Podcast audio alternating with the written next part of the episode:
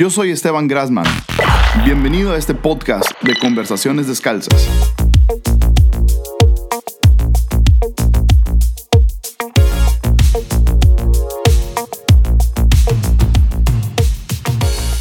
Donde en cada episodio me doy la tarea de desmenuzar la mente de una persona que admiro. Hablamos temas que abarcan desde iglesia y teología hasta series de televisión, apps, filosofías de vida y anécdotas. Son las conversaciones detrás de escenas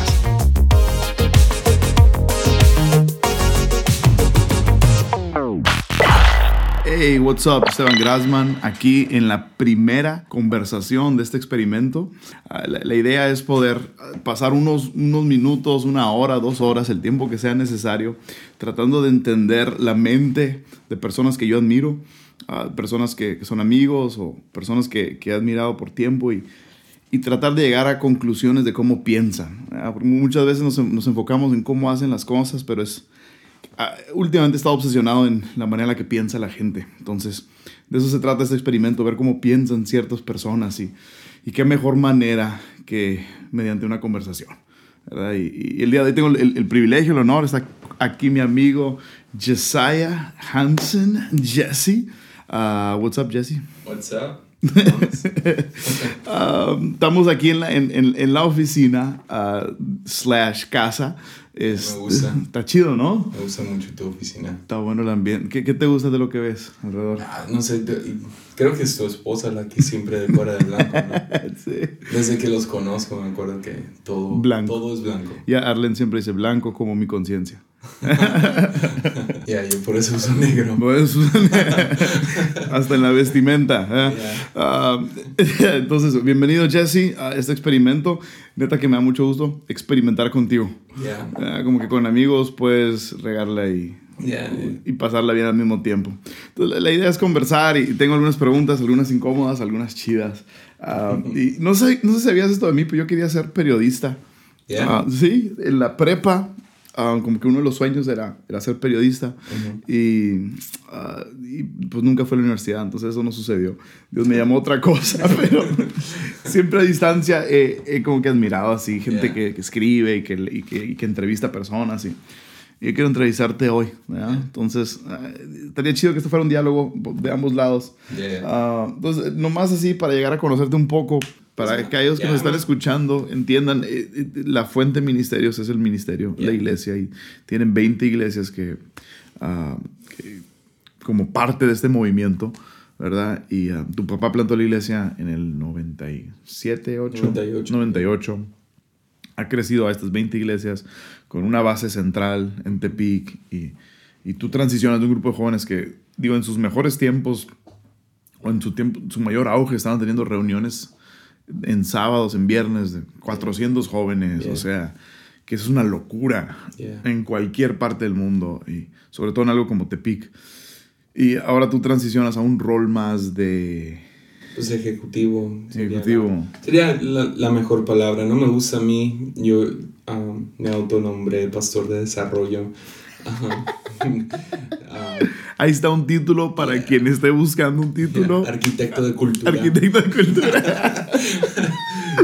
Creador de atmósfera. Um, pero más que nada mi, mi rol es, es, de ejecutivo, es cualquier cosa en, en que haya de visión o, o, en el corazón de mi papá, um, yo lo llevo a cabo, lo ejecuto. Literal. Literal. O sea, llega, llega, llega, con una idea, llega con una idea del pastor principal. Quiero 10 grupos en casa, whatever. Exacto. Y tú eres el que desarrolla el plan, los cinco pasos para llevar esto a cabo. Por así decirlo. Exacto. Tienes tu mano metida en, en sistemas, en, estructura, en, en, presupuesto. En todo. En todo. Yeah. Entonces, ah, podamos, yo, yo, yo, creo que puedo hablar de esto libremente. O sea, sé que está en el corazón de mi papá mm. regarme un día a la iglesia. Sí. Um, yo, yo estoy feliz que no es ahorita. Yeah. Um, uh, y, estoy más que contento que, que, que, esperar y aprender y prepararme. Meterte en todo. Yeah, O sea, no, no, tengo prisa, tengo 28 años, no, no tengo prisa mm. para ser el, el, el, pastor principal.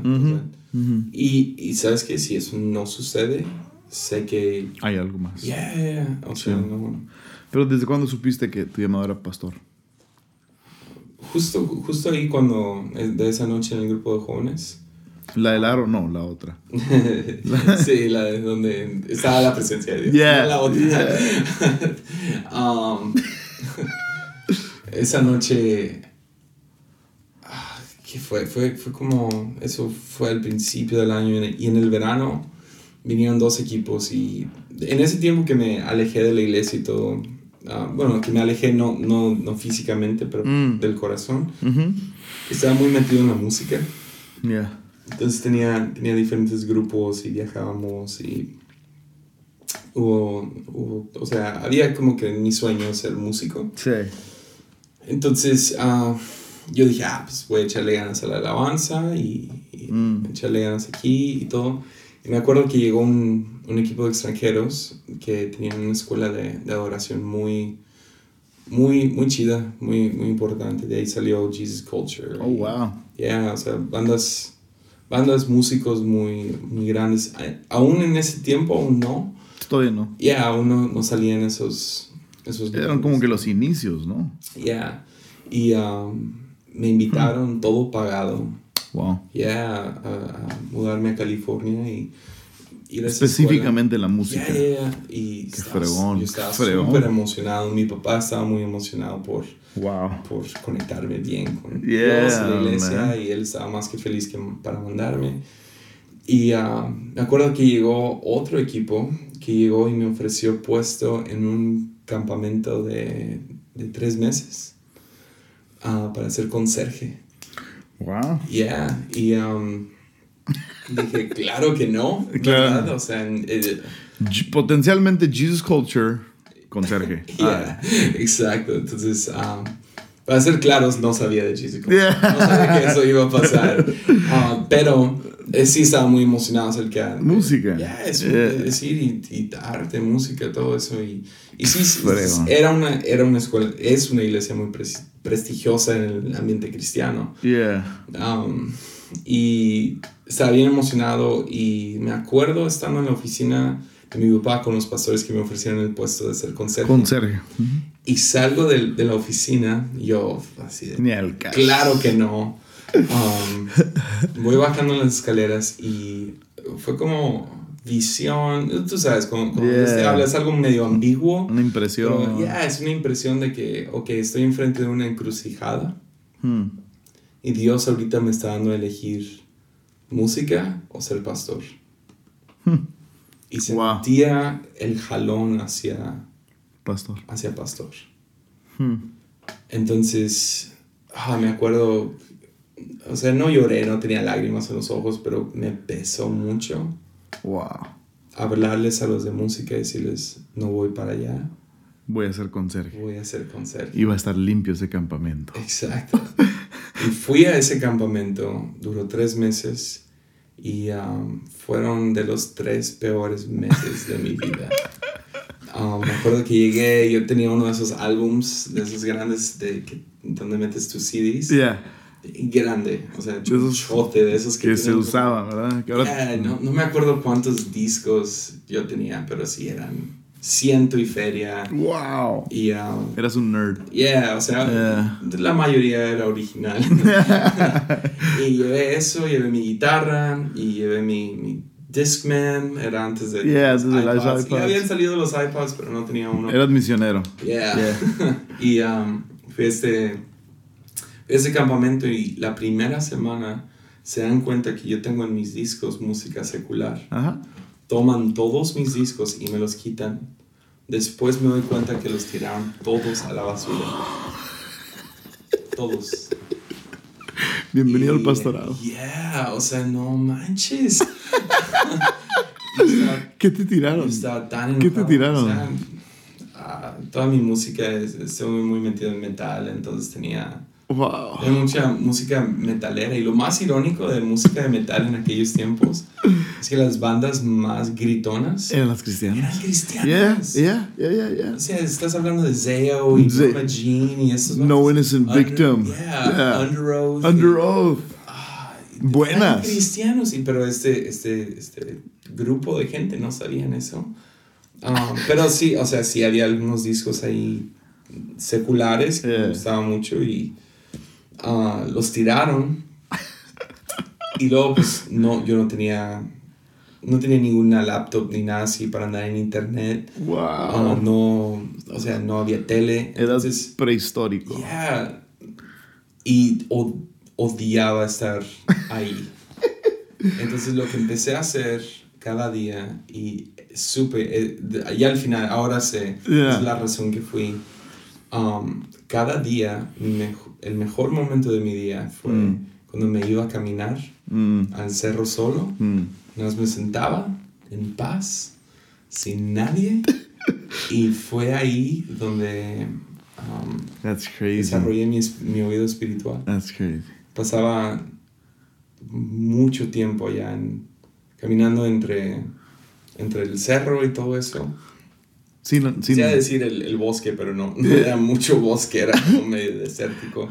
Y estuve caminando y... no tenías tu Discman, no tenías tu Underoath, no tenías nada. Y lo único que podía hacer era pensar. Tenía mi Biblia, tenía mi cuaderno y... wow. Y oraba y, y, leía mi Biblia y pensaba cosas y... Ese, ese cuaderno no se lo enseño a nadie porque Tenía dos, tres groserías. ¿En tus oraciones? Yeah, estaba, estaba... ¿No estás enojado con Dios? No. ¿Con la situación? No, con la situación. Eh, otra vez me, me confronté con, con, ese liderazgo dominante, religioso, legalista. Wow. Um, que a muchos los hace huir, ¿no? Ya, pero esta vez lo que hizo fue, no me hizo huir de la iglesia, me hizo huir, hacia Dios. Wow, it's beautiful. Yeah. Wow. Y, uh, pues ahí, ahí, supiste. Le doy muchas gracias a Dios por esos tres meses. Que realmente fue ahí donde empecé a distinguir la voz de Dios. Hmm, hmm. En ese silencio. Hmm, fue, un tiempo muy clave de mi vida. Ahí, ahí sabías que querías ser pastor a los... ¿Qué edad tenías? 17. 17. Y, um, y supe que... Ya, supe que era llamado a ser predicador. Bueno. ¿Alguna vez has pensado que qué harías si no fueras pastor o bajo esta línea? O sea, digo, se, cerró la ventana de Jesus Culture. O sea, nomás for the record, ¿verdad? Jesse podría haber cantado con Kim Walker. Un autógrafo, ¿verdad? A lo mejor hubiera sido um, Roadie. Roadie. Yeah, poniendo las luces. Jalar las extensiones. Producción. Está bien, está bien. Es un buen jale. Um, pero no, ¿no has pensado qué harías o qué? Ya, o sea... Porque la, verdad, digo, quien, quien te ve, no quien te conoce, quien te ve a distancia. Creo que lo último en lo que piensan es... Es pastor. Ajá. Ya, o sea, tengo algunas habilidades uh, de, de, video y de música y... Pero eso las desarrollaste dentro de la iglesia. Ya. Entonces, siempre me llamó mucho la atención arte. Entonces, lo más probable es que estaría en esa línea. Hubieras agarrado esa tangente. Ya.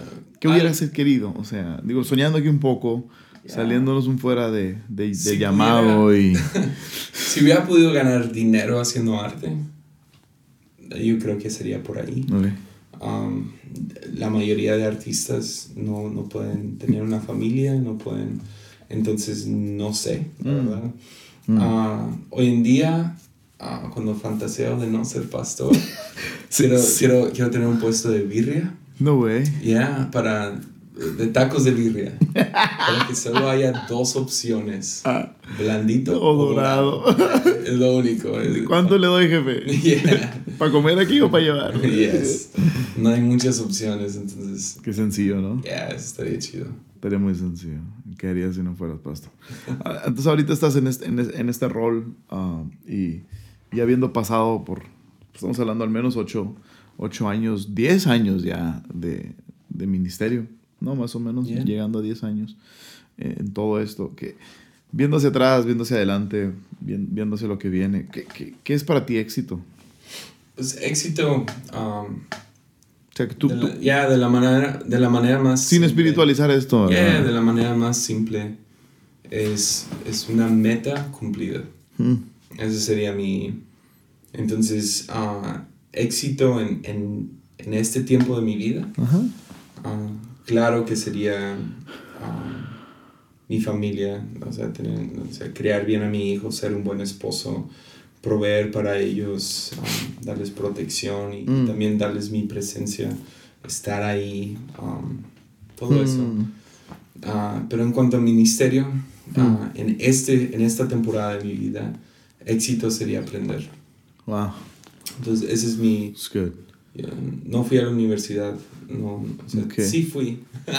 Fui- ya estudié, usted- en cuanto regresé de, de ser conserje, duré um, el resto de ese año, como tres, tres meses, creo. Ah, no sabía esto. Fue un semestre.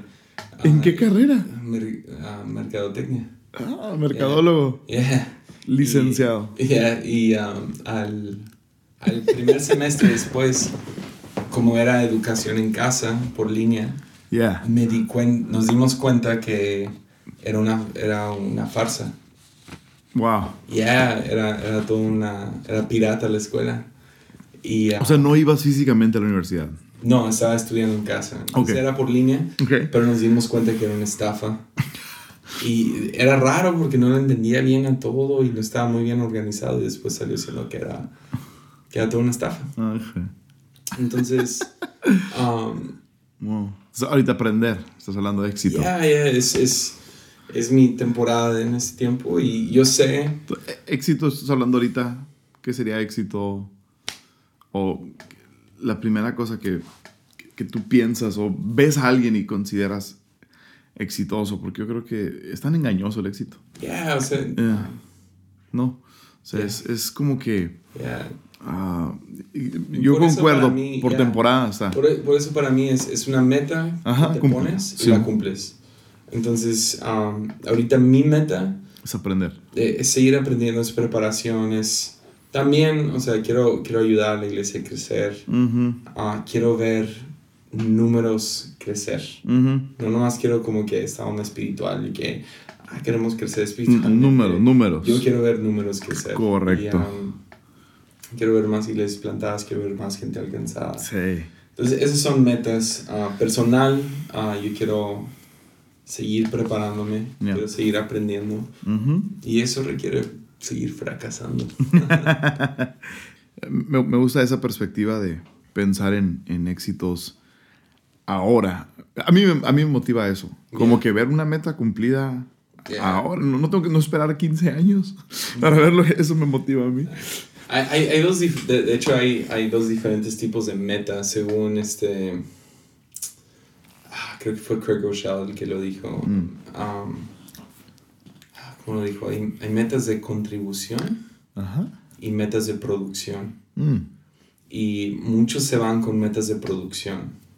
Sacar. como Ajá. a bajar 10 kilos, um, escribir un libro, Mm, ah, o sea, algo así muy, muy, muy, ok, esa es mi, mi meta. Yeah, yeah. Pero él habla acerca de cómo son mucho más importantes las metas de contribución. Wow. Entonces, en vez de poner una meta de que, ah, quiero escribir un libro, me voy a hacer la meta de que cada día escribo tantas palabras. Mm, yeah. Entonces, es mucho más... um, Sencillo. Oh. Yeah. Entonces, me- eh, Realístico, yeah. Entonces, ahorita, desde que escuché eso, ese ha sido Es muy bueno. más, tengo, tengo mis metas de, de contribución, Mm. um, lo cual es um, viajes, um, tanto tiempo pasado con, con mi familia, Okay. um, cuánto quiero ganar al mes Yeah, yeah. para, para proveer para ellos. Sí, sí, sí. Y, y metas que um, de cada semana en la iglesia Ujú. para poder contribuir hacia el crecimiento. Ok. Puede, Sí que lo vas a ver, lo, lo- ves al- al- después de un tiempo prolongado. ya, Ves resultados, pero las Exacto. contribuciones son... La contribución puede ser hoy ya, para ver algo en un mes, exacto. dos meses. Es buenísimo. O Ah, 10 años. O 10 años, gloria a Dios. O el tiempo que sea necesario para verlo, ¿no? Pero ah, men- mencionas, ah, men- mencionas esta, esta, este deseo de aprender y sí te considero un, estudioso de, de la vida. O sea, como que ah, eres de esas personas que, que ve una película y saca algo. ¿Verdad? Que resuena dentro de ti y yo, otra gente puede ver la misma película y, y no tener eh, esas, esas emociones y esos sentimientos, ¿verdad? Porque creo que eres como que un aprendiz, ¿verdad? Y, y es que me, me, fascina eso, e, e, eso de ti, ¿no? Que siempre estás como que aprendiendo y estudioso de la vida. entonces, el, el, año pasado para ti, 2016, fue un año, digo, al menos a distancia y quien te conoce, a, a, a lo mejor fuiste, a lo mejor muchas de las personas que nos están escuchando supieron de ti en el 2016. Fue un año donde estuviste en, en, en, muchos lugares, tu ministerio personal, por así decirlo, uh, creció, viajaste, o sea, estuviste, estuviste en camino de vida, o sea, estuviste en Hillsong, Buenos Aires, o sea, estuviste en, en más vida, en Iglesia Ancla, come on, um, en un corazón, o sea, en buena onda, estuviste en los mejores lugares de las mejores iglesias, ¿verdad? En, en, mi opinión, y creo que en la opinión de muchos, de, de, no solamente de México, sino Latinoamérica. O sea, fue un buen año, ¿sí o no? 2016. Buen año ministerial. Uh, entonces, eh, eh, pensando en eso, tengo dos preguntas. ¿A, ¿A, quién seguiste este 2016? ¿O a, quién estuviste siguiendo o viendo? ¿O de quién aprendiste? Ya que eres este aprendiz y estás queriendo aprender. ¿De quién aprendiste en este 2016? ¿A quién seguiste y qué aprendiste? Algo, algo que quieras compartir con nosotros. Pues uh, hay, hubo varias influencias que, que a lo mejor ya estaban en mi vida y creció mucho más su influencia en este, en este año. Uh, tanto gente que conozco como otros que no conozco. Um, definitivamente gente que conozco que su influencia mm. um, pues formó más mi vida. Uh, serían los, los Barriger en el Camino de Vida. Taylor, uh, Robert. Taylor, Robert. Um, Taylor es uno de mis mejores amigos, fácil. Y uh, Robert um, me dio varios, varios, varias horas en, este último año que... Oro. Ya, es oro. Y Taylor también, oro puro, o sea, tener la accesibilidad de poder hablar con ellos. Um, aprendí mucho de ellos. Otro fue Andrés Speaker, mm. que, um, yeah, o sea, su... Uh, es, es, un genio, es, realmente un genio. Um, Andrés es de los genios que un verdadero genio, no, no, o sea, constantemente está deslumbrando a uno, ¿no? Como que piensas que lo tienes identificado o descifrado. Y lo hacen cosas que, wow, yeah. Sí, real, realmente. Um, es Andrés. Yeah, entonces uh, con, con, Taylor, con, con Taylor es, es, es, es, como un hermano mayor. Mm. Uh, realmente tuvo mucha... Me ayudó con, con mi matrimonio. Aunque él, él diría que, oh, no sé, y bla, bla. Sin darse cuenta. yeah, eh. es, es, chistoso, pero um, me ayudó mucho con, con mi matrimonio, uh, con no que tuve problemas, pero definitivamente soy mejor esposo ah. por, por algunas cosas que él dijo y lo vi hacer. Um, Robert me ayudó mucho con cómo veía la iglesia, misiones, mm. Mm. Uh, varias cosas muy, muy chidas que okay. uh, lo, que transmiten. Y Andrés, más visión, cosas muy prácticas, dio una enseñanza de, de predicación en esa iglesia que a mí me cayó como anillo al dedo. Mm. Ah, no sé si, si todos en el cuarto lo apreciaron como yo, pero definitivamente yo agarré muchísimo de ahí. No sé si hablemos de eso en algún momento. Sí, tengo todo un segmento de predicación. Vamos a regresar a eso, definitivamente. Y, y, ya, o sea, aparte de, de ellos, um, en lo personal, ah, también pues Chris Mendes, y mm. Steven Richards mm. y tú, o sea, en cuestión de, de, manera de que los vi, que platiqué con ustedes, que, tuve un tiempo, um, aprendí mucho este año, nos, pasando tiempo con cada uno y pequeños um, nuggets de sabiduría que cayeron hacia mí. Ahora, ahora, fuera de eso, uh, empecé a seguir un poco más a algunos pastores diferentes uh, fuera del círculo que siempre escucho. Entonces, siempre, siempre en mi círculo de, de, pastores que me gusta escuchar o, o, aprender está Stephen Furtick y Craig Rochelle. Y uh, este año empecé a seguir algunos un poco más um, que no, no los tenía tanto en mi radar en años pasados. Uh, como Cash Luna. Oh, uno. yeah, wow. empecé a escuchar. Podría parecer un cambio. Ya, ya. pero, pero yo creo que, ¿A raíz de qué escuchaste Cash? Ah, pues conocí a, Juan Diego, lo escuché, su hijo. Ah, increíble, en efecto. Yeah, increíble. No manches. Increíble. No, Yo no sabía qué esperar. Y wow. Yeah. Sí, la, la, cosa es que puedes, puedes juzgar algunos ministerios o algunas personas basados en algunos clips, sí, no, algunos sound bites que agarras de... Uh, fuera de contexto, fuera de... Yo no tenía una imagen mala de, de, del ministerio de Casa de Dios o de mm. Cash Luna, pero un poco indiferente hacia eso y ahora ah, no, no, ellos no saben cuánto han influenciado mi, mi fe y entonces los he seguido un poco más de lejos y ojalá me toque conocerlos más y ver, ver lo que Dios ha hecho. Yo no creo que hay alguien con, con, con el don de fe más grande que ese hombre. si hay, no sé quién es. y si hay, lo quiero conocer. También. Um, también otros uh, un poco más desconocidos, yo creo, especialmente en el mundo latino, uh, sería Greg Boyd. Mm. Habló mucho en mi vida en ese tiempo. Um, algunos estarían muy en desacuerdo con sus doctrinas, algunas cosas que él hace, pero uh, algunas cosas que él ha enseñado este año en su iglesia y realmente me han ayudado en, mi relación con Dios. Mm. Ah, entonces él, uh, Jonathan Martin, es, un pastor, ah, no, no, tiene iglesia en este tiempo. Ahorita pero, no. Pero ahí cuando encuentro una predicación de él, sus, sus predicaciones me, me cambian wow. mi perspectiva siempre. Jonathan Martin.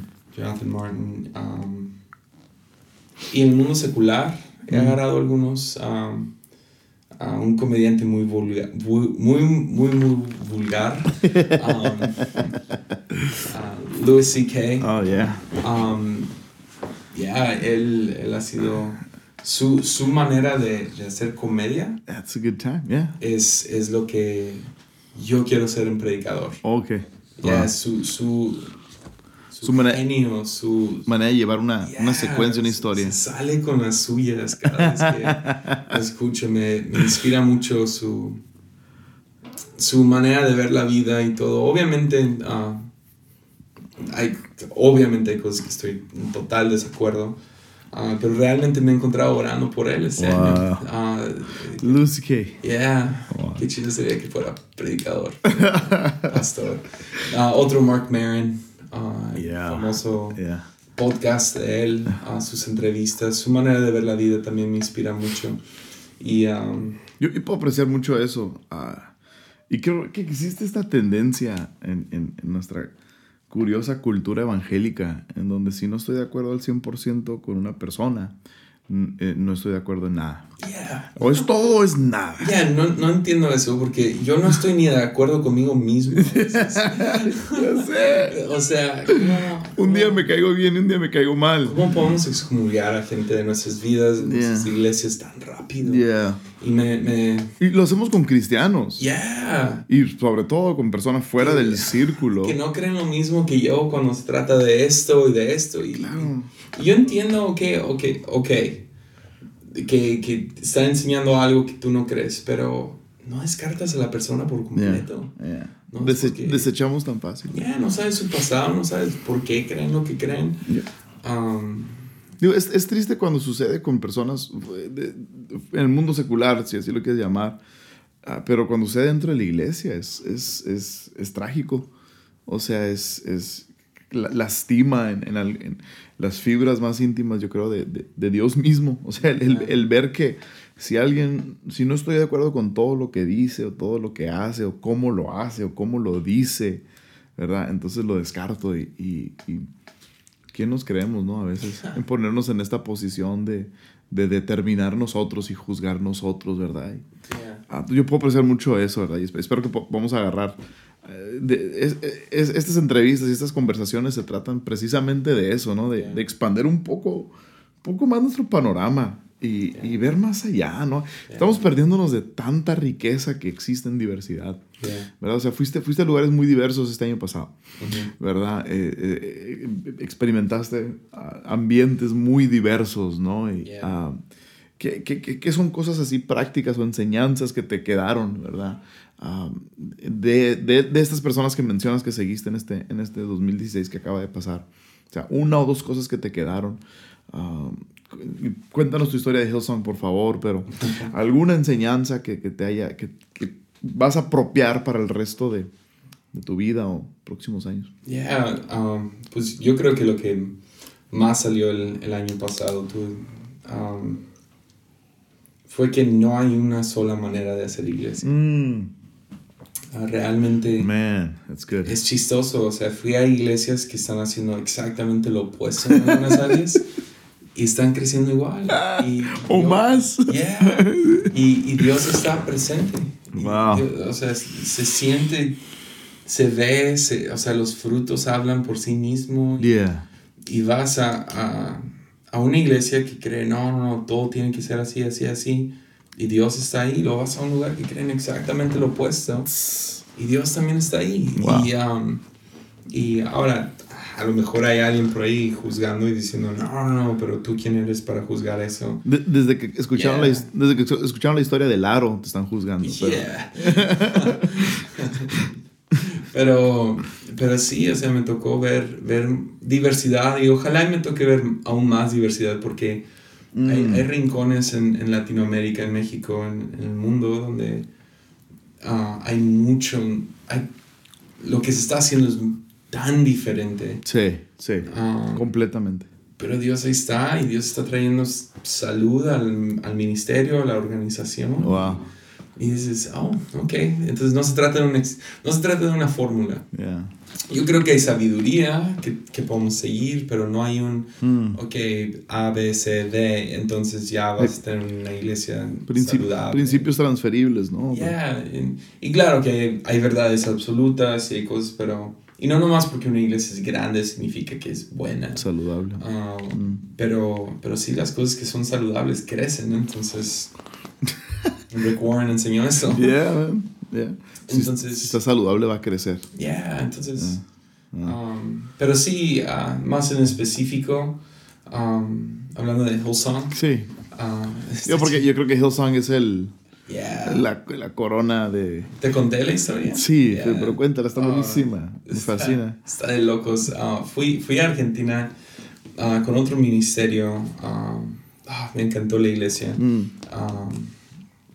A Buenos Aires. Ya, fui a Buenos Aires. Fue, fue tan, un tiempo tan bueno.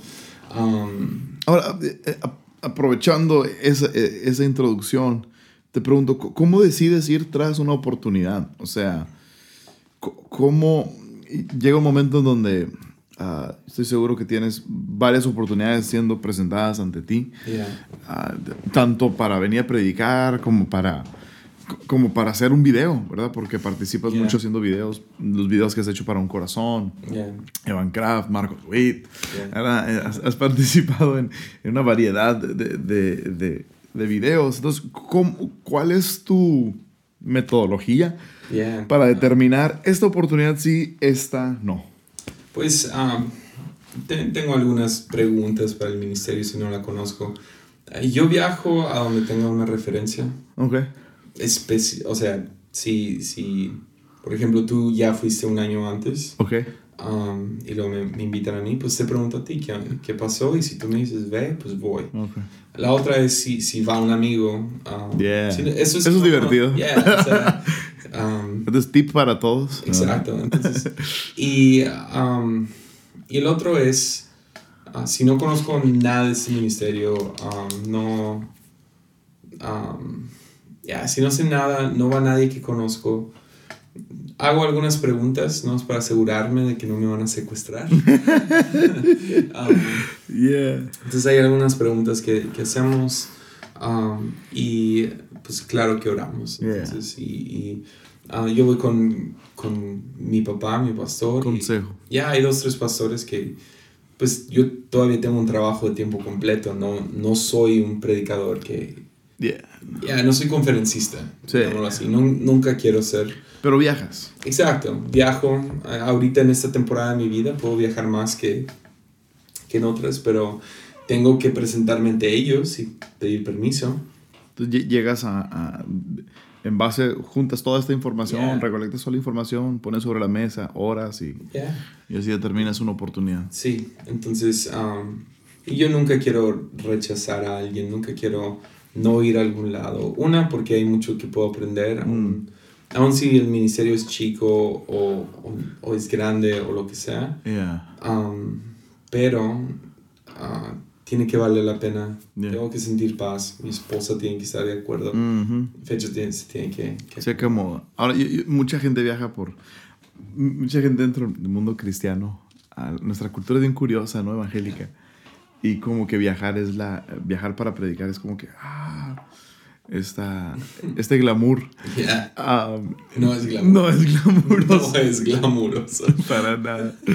Pero Uh, ahorita quiero que regresemos a nuestra historia de Hillsong, pero uh, quiero aprovechar, estamos hablando de, de, de, esto, cómo ir tras una oportunidad, viajes. ¿Tú por qué viajas? O sea, teniendo un trabajo, teniendo algo que hacer en casa, uh, no lo haces para, pues, para sobrevivir, para vivir de eso, ¿verdad? Entonces, ¿cuál es la, la motivación detrás de? Mi esposa sabe, o sea, ella sabe cuánto yo me burlaba de conferencistas. se, me hace una ridiculez que alguien viaje. Ya, que, se, que dediquen sus vidas a ir de iglesia en iglesia con una sola predicación. La predican en 30 iglesias, 40 iglesias. La misma predica. Y van y van recogiendo ofrenda tras ofrenda tras ofrenda. O sea, aún hasta la fecha me, me, enoja. Ah. Son violadores de la casa de Dios. o sea, puedo empezar a enojarme muy rápido. Entonces, um, tengo una buena prédica. Vámonos. Y, um, Circus Run.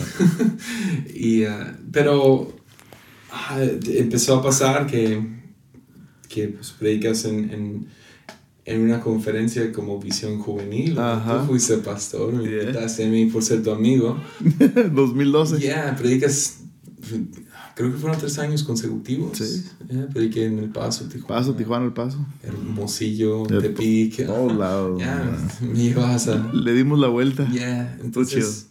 al tener esa oportunidad, pues varios te escuchan. Es una plataforma inmensa, visión juvenil y, y de, muchos años. Um, y um, pues empiezan a caer muchas invitaciones. Mm. Entonces, um, me empezaron a invitar a lugares donde no podía rechazar, quería la amistad, quería el... Quería el, el contacto. conocer. conocer.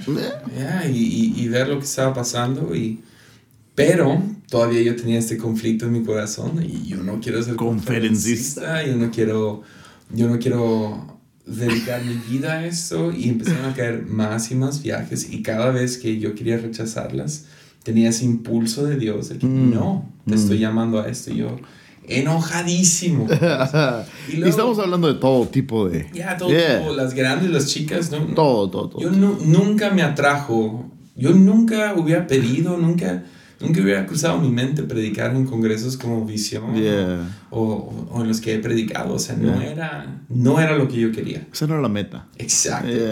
No, no, ni era, no, no que no era la meta. Yo me, me daba como que asco pensar en la, en la gente que, que, dedica sus vidas o quieren eso. Piensan que ese es el, el, el éxito. Esa es la, corona. Sí. O sea, no. Verme en ese póster. Me, agüita. Me agüita mucho que hay, sí hay jóvenes que creen que ese es la, el máximo puesto. Es como, no, no, no, no, no, para nada. Lo estás viendo mal, yeah. Entonces. Ah, esto es buenísimo que alguien escuche, la verdad. O sea. Entonces. Real. Y mi esposa no me deja mentir. Mi esposa, mis líderes en ese tiempo, antes de todo esto, o sea, saben cuánto me. O sea. Ya, me da ñañaras. Palabra favorita. Hashtag ñañaras. Entonces, o sea, tres personas en las cuales yo confío mucho. Um, gente que yo sé que escuchan de Dios. Ajá. Nombres, ¿no? Ya, yeah, sí, puedo. No, era el chiste, pero. Ah, bueno, un profeta que, que ah, nadie, conocería si diera su nombre, pues mm. mejor no. Um, Rich Wilkerson Jr. fue otro. Yeah. Y Andrés Speaker. Los tres profetizan sobre mí de que voy a viajar más. Ah, yo estuve en dos de esas. Yeah, yeah. tú estuviste ahí. Y que Dios me va a abrir más puertas y que... Vas a ser el conferencista. Que me va a dar palabra y que ta, ta, ta, ta, ta, y le da vueltas y vueltas y vueltas. O sea, la misma profecía tres veces en, en un corto tiempo. La tercera fue Andrés Speaker. A, media, a media predicación empieza a profetizar sobre los que están sentados en la primera fila. Sí. Te agarra a ti, ah. agarra a Steven Richards, agarra a, varios de nuestros amigos. Yo, yo tengo ese video. Ya, y les da palabra a cada uno. Increíble. Ahí está en YouTube, o sea, no estoy mintiendo. Sí, está increíble. Pero, y a todos les da una palabra tan, tan precisa. Y cuando llega conmigo, no me conoce. Yo sé que Andrés no me conoce. No. o sea, a esta altura. Pero ahí estoy en medio de sus amigos, a los cuales él está profetizando. Y me da a mí la palabra, tú vas a predicar más, Dios te va a dar más palabra. y vas a salir. Yo pienso, yo pienso esto. Él profetizó sobre, sobre todos, llegó conmigo, se sintió mal y me dio una de esas palabras de que no estás aquí de, casualidad. De casualidad, yo tengo un plan para ti.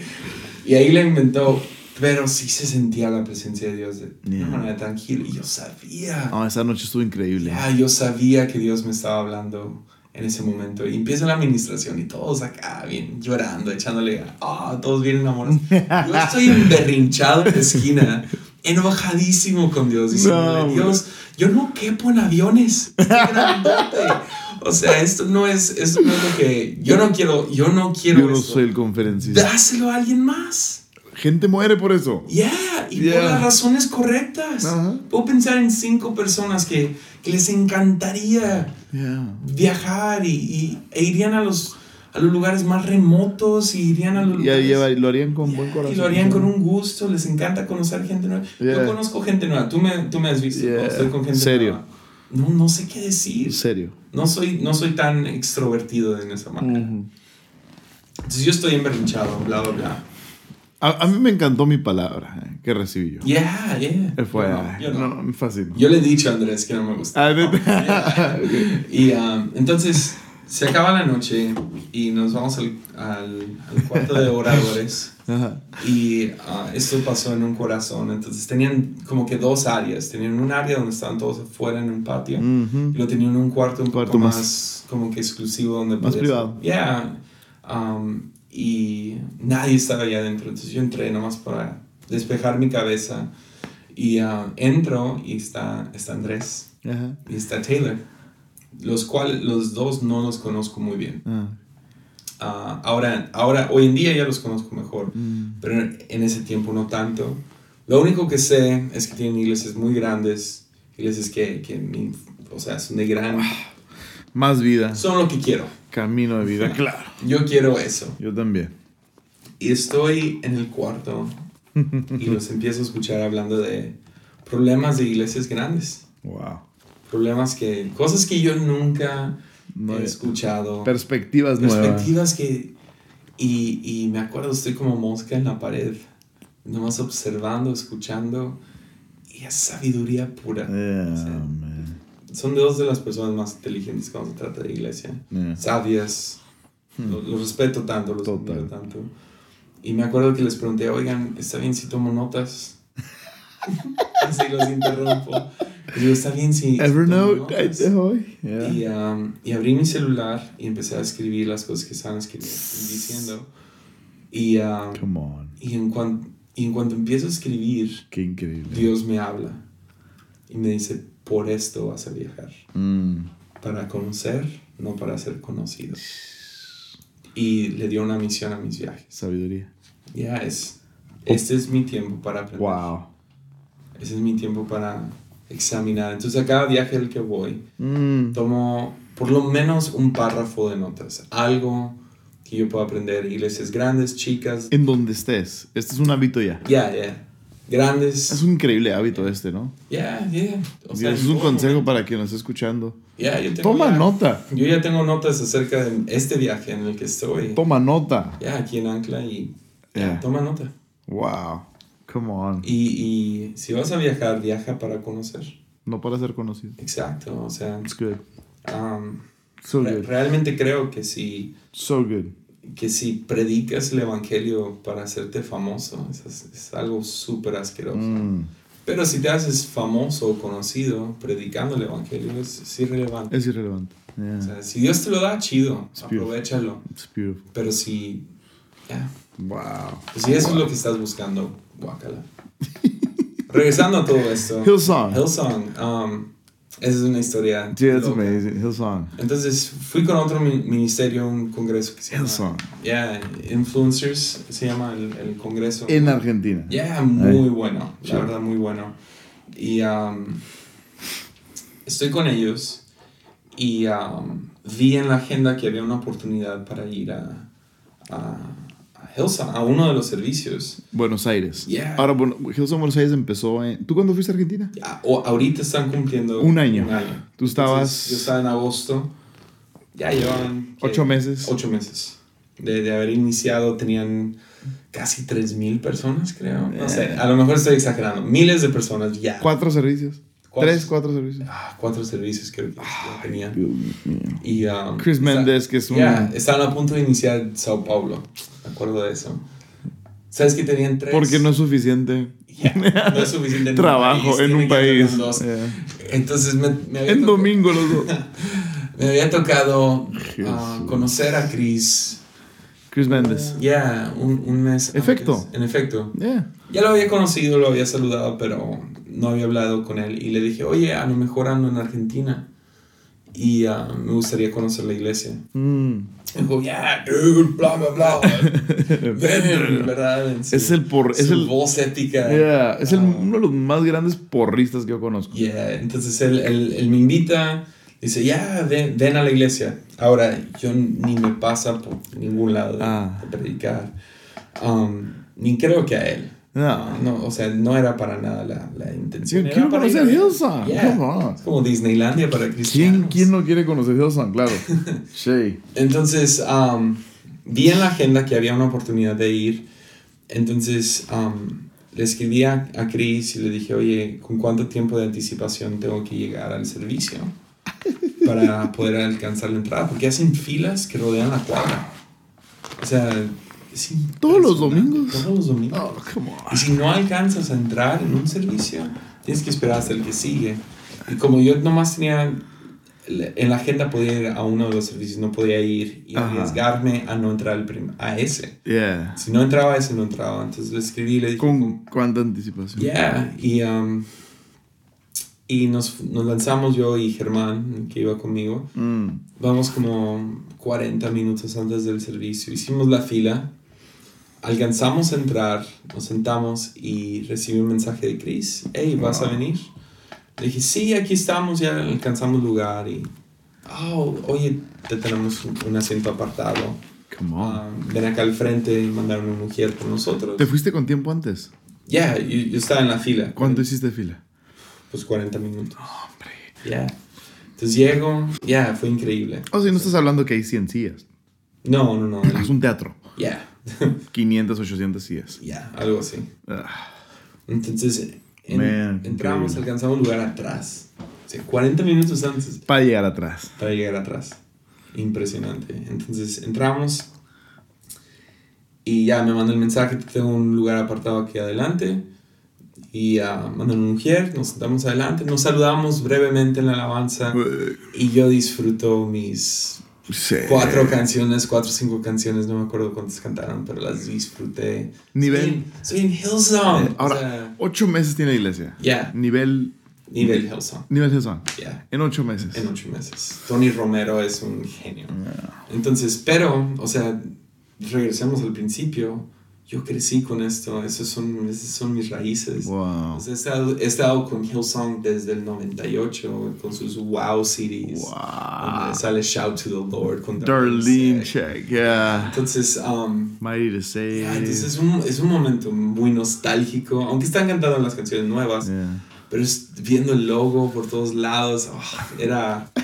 Yo nunca había ido a nada de Hillsong, nada, nada, nada. Wow. Había ido a un concierto una vez en, ah, en el DF. DF, lo que, hicieron los Bremer. Ya, ya. Un encuentro. Ya, yeah, 2007. United fue. Yo, yo apenas era cristiano. Entonces, en ese tiempo. Estuvo Louis Giglio y todo ese increíble movimiento. Entonces, yo estoy en, en, la alabanza, disfruto cada segundo, estoy casi llorando, la emoción de estar ahí.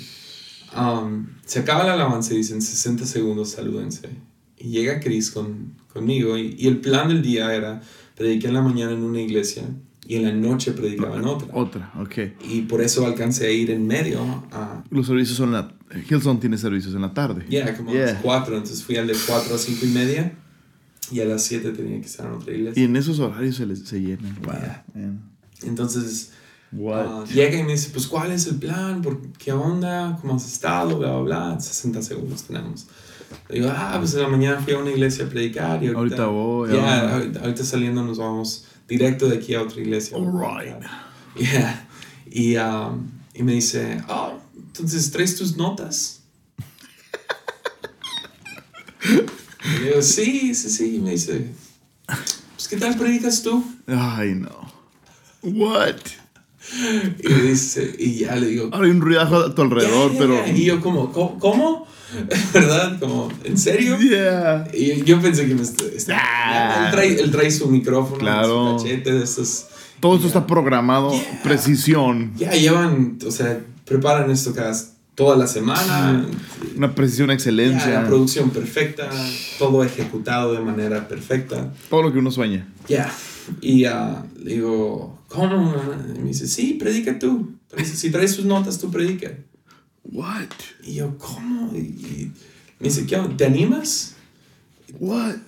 Y, esas son las oportunidades que, o sea... Ahora visualicen eso, todos los que escuchan. Chris Méndez te dice, ¿te animas a predicar? ¿En cuánto tiempo? O sea...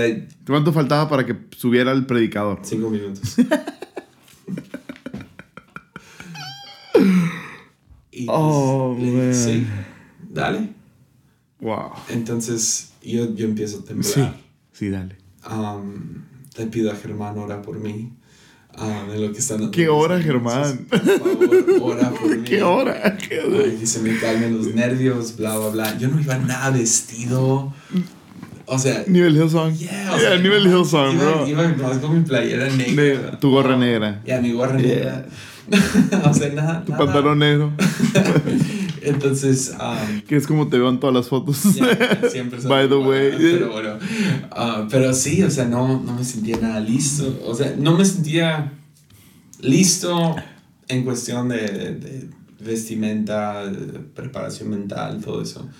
Pero llevaba una palabra, o sea, tenía una palabra en mi corazón. ¿Eres conferencista? no, no, no, no.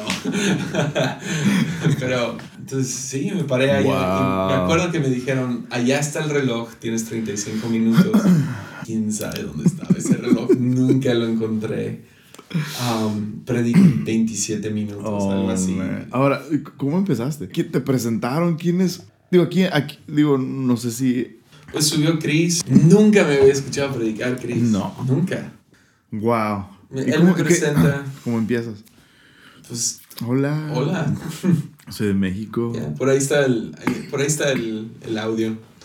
Entonces ahí lo pueden encontrar. En la descripción lo ponemos. Ya, entonces. Después uh, pude salir a desayunar con Chris, conocerlo mejor y hacerle algunas preguntas. La, la pregunta principal fue: ¿por qué? Yeah.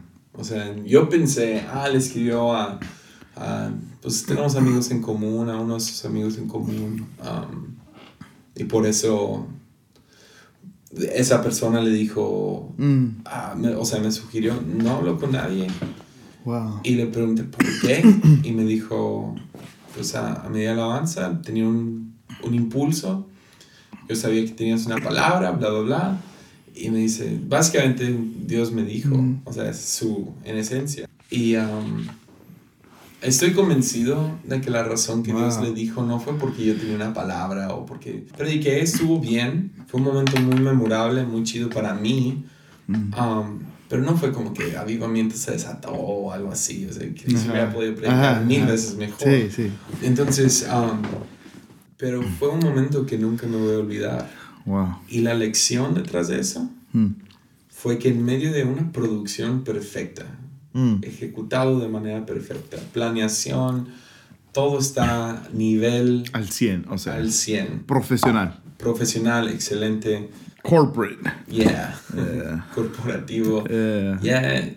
Que con un susurro, mm. Él cambió todos los planes. Wow. Un susurro de Dios, Él cambió todo. Nunca se me va a olvidar esa lección. Wow. Entonces yo creo... Um, Escuchó a Dios. Ya, esa fue la razón que yo prediqué ahí. No fue para yo tener una plataforma, no fue mm. para... Porque la gente necesitaba esa palabra en específico. Yeah. Fue para personalmente aprender eso y también enseñarlo donde yo vaya. Wow. Y uh, es una historia que le voy a contar a mis nietos. Yeah. Wow. En medio de todo, una palabra de Dios. Y cambiaron todo su plan. Yeah. Man, it's amazing. Me encanta esa historia. Yeah, a mí, también. Hablando de, de predicación, uh, yo no exagero cuando digo que eres de mis predicadores favoritos. Uh, en español, sobre todo, o sea, a nivel, ¿verdad? Y, y, aún en, en, general, ¿no? Yo creo que tus mensajes son increíbles y quiero, quiero hablar un, un rato sobre predicación. Es un tema, uh, uno de mis temas favoritos. ¿Verdad? Predicación, somos nerdos, yo creo, de, escuchar predicadores y uh, me gusta escuchar de todo, ¿no? Y uh, quiero hablar sobre, quiero hacerte algunas preguntas sobre predicación. Entonces, primero es esta, que, que, que, yo creo que mucha gente quiere escuchar sobre este tema. Y es, ¿qué piensas tú acerca de usar el material de otros predicadores? Específicamente una predicación que escuchaste. ¿Cuál es tu postura? Digo, ¿cuál es tu postura en cuanto a usar material de otra gente? Háblanos de eso. Pues para mí uh, sería un mentiroso si dijera que, que, que, que no uso o, um, o que, que, no debes de usar um, material. Pues, y como, como esta conversación se trata de ser vulnerable um, y abiertos y sin máscara y nada yo uso en casi todo, en 99.9% de mis prédicas, ah, yo uso material de otros. Ok. ¿Ahora los citas? No, no, no. ¿No? Es, yo, yo tomo material de, de todos lados, o sea, de, tomo puntos enteros, tomo predicaciones enteras. Ok. Y, y, y, viene de, de de una idea que tuve, um, escuché a, alguien, o no me acuerdo dónde se puso, pero esta es una famosa frase. Okay. No, es nomás el mío, es una famosa frase que, que dice que no seas un eco, sea una voz. ¿Has escuchado esa frase? John Maxwell. Ya, creo que... No, no es John Maxwell. Es una frase como Nike. John Maxwell dice, antes de ser una voz, tienes que ser un eco. No, no, no, no. Um, pero en eh, la frase cliché es no seas un eco, sea una voz. Ok, ok, ya, ya. John Maxwell lo volteó. Lo volteó y dice, antes de que seas, antes de que tengas tu propia voz, sea un eco. Exacto. Ajá. Y, y, para allá iba. Ok.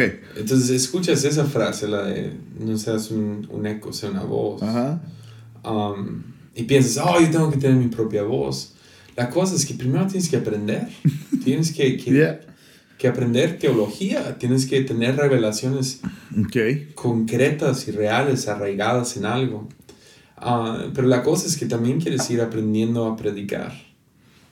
Predicar tiene, tiene en esencia para mí dos, dos lados, el estilo y la sustancia. Y tienes que seguir trabajando en los dos todo el tiempo.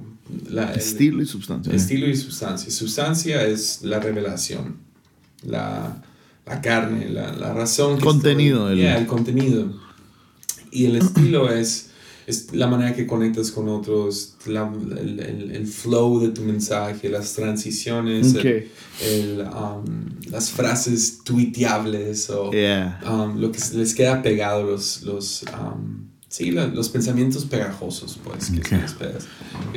y um, la, man, es, la manera de comunicar. La comunicación. Entonces, que, que, tú todavía, que tú todavía puedas pararte enfrente de un público, aunque no tengas aunque no hables de la Biblia. Pero por eso una buena predicación tiene sustancia y estilo. Tiene, los dos.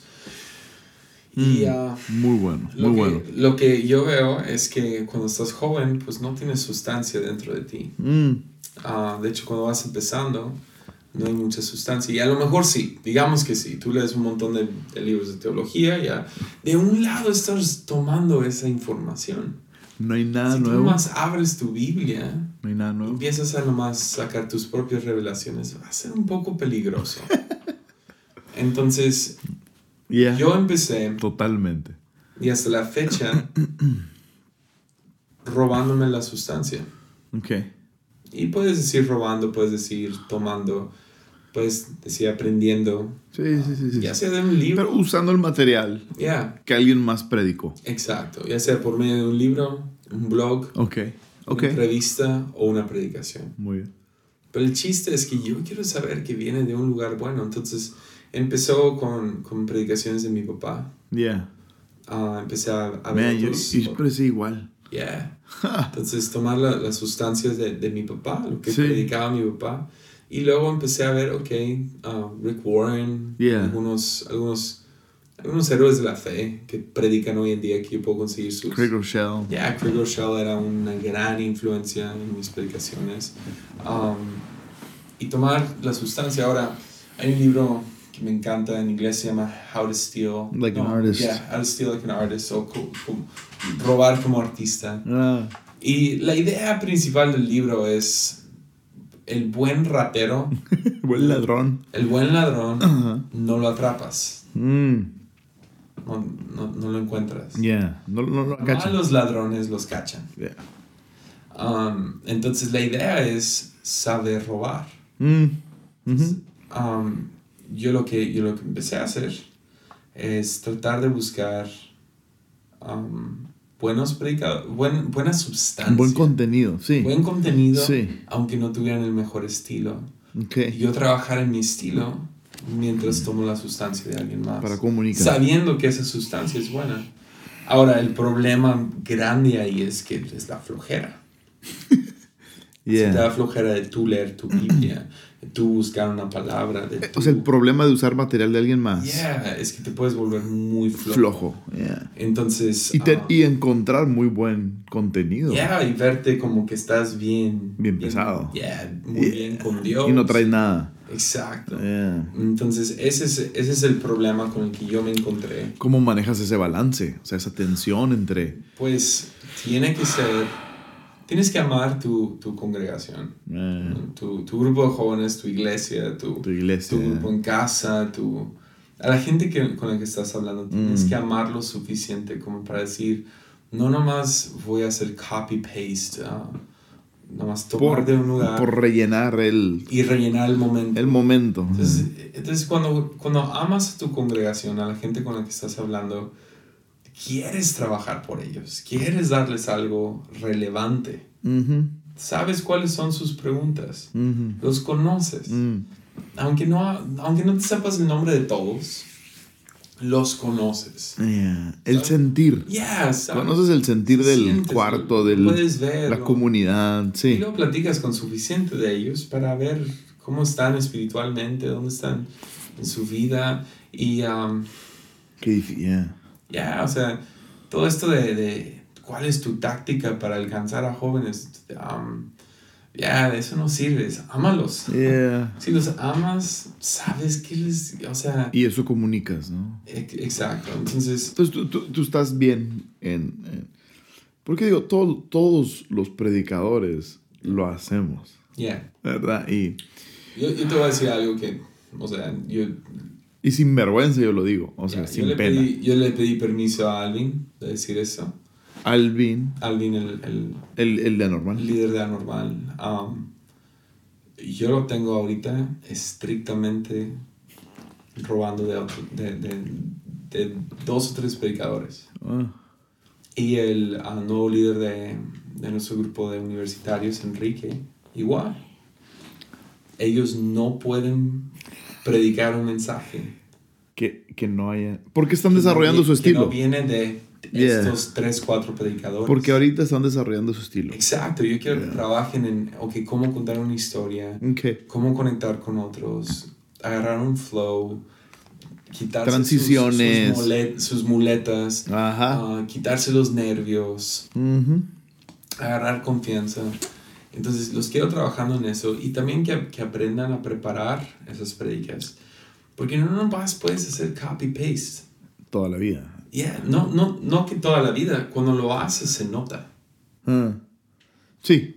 si no sabes robar, por no, usar, por no encontrar otra palabra. Pues. Tienes que saber lo que estás hablando, si no se te nota. Y tú Correcto. y yo hemos visto, tú y yo hemos visto ese líder, ese pastor que se para, está hablando de algo y tú sabes ni, ni, lo él se entiende. Yeah. Obviamente acaba de leer un libro nuevo de John Piper y está tratando de sacarlo. Eso no, no, ha tocado su corazón. Exacto. Y, y, lo leemos. Entonces, yo quiero que crean, mm. que, aprendan, que, que, lo estudien.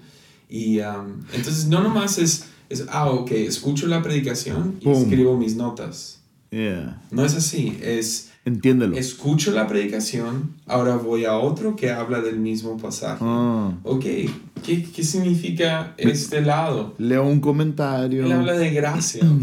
¿Qué, qué es gracia para mí?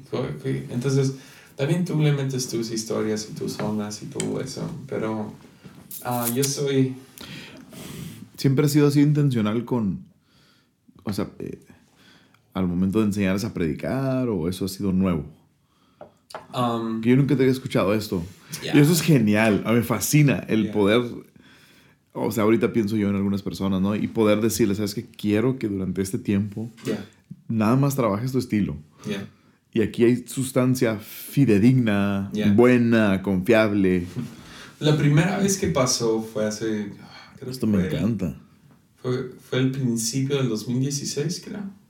O a finales del 2015. Hace un año, año y medio que escuché a uno de mis a uno de los líderes que predicaba varias veces predicaba suficiente como para yo preocuparme ok eso está mal. Dijo algo como todos hemos dicho. muy raro desde el, desde el púlpito. Y um, fue porque era una revelación personal. Ah, no no o sea no tenía nada concreto más leyó el pasaje. Yo creo, ajá. y, pero él no dijo yo creo, él habló con autoridad. Y me dio miedo porque no era, no era. No era por ahí. Ya, no era una verdad. Mm. Entonces me acuerdo que, que, encontré un libro de predicaciones de Charles Spurgeon. Mm, come on. Y hay muchos. El príncipe. Ya, el príncipe de predicadores. El príncipe. Y lo encontré, encontré ese libro y se lo llevé. Ajá. Y um, por tanto tiempo, creo que le dije un año, no puedes predicar nada si no viene de este libro. Wow. Y ahora, lo chido de eso es que pues estás leyendo este libro, entonces tú a fuerzas tienes que darle tu, tu estilo. Ajá. Tienes que meterle tus historias. Porque no lo estás escuchando. Exacto. Entonces, um, y no venía como que un bosquejo o algo así tan... No era tan fácil. Ok. Digámoslo así. O sea, requería tiempo y, estudio. ese, es el, ese es también el chiste, es que no nomás es, es ah, me robo esto, me robo esto. Trabájalo. Mm. Piénsalo. Yeah. Entiéndelo. Ya, entiéndelo. O sea, trabaja ese pensamiento. Que tengas la capacidad, yo creo, como que de contestar preguntas que puedan surgir Exacto. a raíz de lo que estás diciendo. Exacto. Yeah. Y, y, ahora, Buenísimo. yo, no, yo no he sido perfecto en eso y a veces he dicho cosas porque alguien más lo dijo y luego me hacen la pregunta, oye, ¿por qué? Y es como que... Mm, um, yeah. Pues lo um, escuché. Se chido, rimaba. entonces... Ferdick lo dijo. Yeah, lo dijo, entonces... Um, por eso es bueno. Me encanta eso y creo que esto debe traer mucho descanso a, a a predicadores, ¿no? Y, y, nuevos predicadores sobre todo, donde están desarrollando apenas... ¿Sabes qué también oh, estilo. ¿Sabes qué también trae el alma? Ah. Humildad. Total. Trae humildad al 100 porque... Ah, so good. Puedes, puedes descansar de que no son tus revelaciones. Sí. Ah, tú también eres aprendiz. Mm. Estás aprendiendo, estás buscando. Y mm. um, me gusta cómo lo dice Steven Richards. Me gusta mucho lo que dice. Dice, si la bala cabe en la pistola, dispáralo. Entonces ese es otro, ese es otro chiste. Esa es otra gran parte de esto. No nomás dices, ah, ¿cuál fue la última predicación que escuché? Me gustó a mí, entonces la doy a los jóvenes. No, no, no tiene que caber en la pistola para poder dispararlo. Tiene, que, tiene que ser relevante para, tu, para tu congregación. Yeah. No, no, no, te ha pasado, a mí me ha pasado, en donde agarras, hay un mensaje que te tocó mucho a ti, o sea, que fue, escuchaste a alguien y, ah, y fue tan preciso y tan correcto y, y lo sientes igualmente preciso y correcto para la congregación y lo compartes casi tal cual y es un impacto increíble. ¿No existe un poco de, de decepción o de... no sé cómo explicarlo, pero es, ese, es ese momento de sentimiento como que todo el mundo, ¡ay, increíble palabra! Y tú sabes que no fue tuya en ese sentido, ¿no? Ah, no, Exacto. No, no, te ha pasado eso? Exacto. Sí, todo y, y, por, y, a eso me refiero con humildad. No, me, no, me deja, no deja que mi cabeza crezca. Yeah. Entonces, pero si ando mintiendo y ando actuando como que no lo hago. Ajá. Aunque lo haga. Caes en algo. Ajá. O sea, cada pensamiento que tienes, alguien te lo metió. Yeah. No hay nada. Lo leíste en algún lado, lo escuchaste en algún lado. No hay nada nuevo, ¿no? No hay nada nuevo bajo el sol. No hay nada nuevo. Aunque Erwin McManus predicó que sí hay. Oh. ¿Escuchaste eso? No. No. No. Que una vez él creo que estaba en Summit, en el evento que se hace en Chicago, de Willow Creek. Y él predica, e, esa era su base y creó esta tensión detrás de ese concepto de que no existe nada nuevo debajo del sol. Pero dice, cuando eso se dijo, fue Salomón, ¿no? Ya. No hay nada nuevo debajo del sol. Um, cuando él dijo eso, sucedieron cosas después de eso que nunca habían sucedido. Wow. El nacimiento de la Virgen, o sea, el nacimiento virginal, en la venida del Mesías, entonces saca este concepto, ¿no? De que realmente sí hay cosas nuevas. Pero ya entraríamos a otro debate. Yeah. sería otro tipo de podcast. no, eso nomás es, solo Erwin puede hacer eso. no, entonces dejémoslo así, por favor. Ah, pero Ah, sigamos con, con, predicación. ¿Algún ritual de predicación tuyo? Ah, ¿Algo que haces previo a predicar? después de predicar, no sé. Más que nada hay cosas que no hago antes de predicar. Ah, no, no, trato de no comer mucho. Mm, no estar muy lleno así, el estómago lleno. Y, y, he conocido gente que come mucho antes de predicar y eso es lo que les da la energía. Um, ¿En serio? Ya. No, yo nunca. Se me hace súper raro. Pues sí, he conocido, creo que dos personas. You do you? Dos. Yeah. Um, yo, yo, trato de no, no comer demasiado porque luego ando repitiendo, me siento pesado. Y, también puede ser porque, porque cuando yo como... Como bien. Como bien. Entonces trato de no... No me voy a quedar con hambre. Ya, trato de... Si es en la mañana, desayuno muy ligero. Si es en la tarde, desayuno bien y no como mucho café. Y, y sí, um, si voy a predicar en, pues en nuestra iglesia, por el momento tenemos cuatro servicios. ¡Wow! Eso fue lo que hiciste aquí en Ancla, en este fin de semana. hiciste 10, 12, 2 y 6 de la tarde. Ya. Entonces, um, Entonces, cuando me toca algo así, sí. tres, cuatro veces en el día, uh, despierto un poquito más temprano traté de dormir más temprano, despierto un poco más temprano.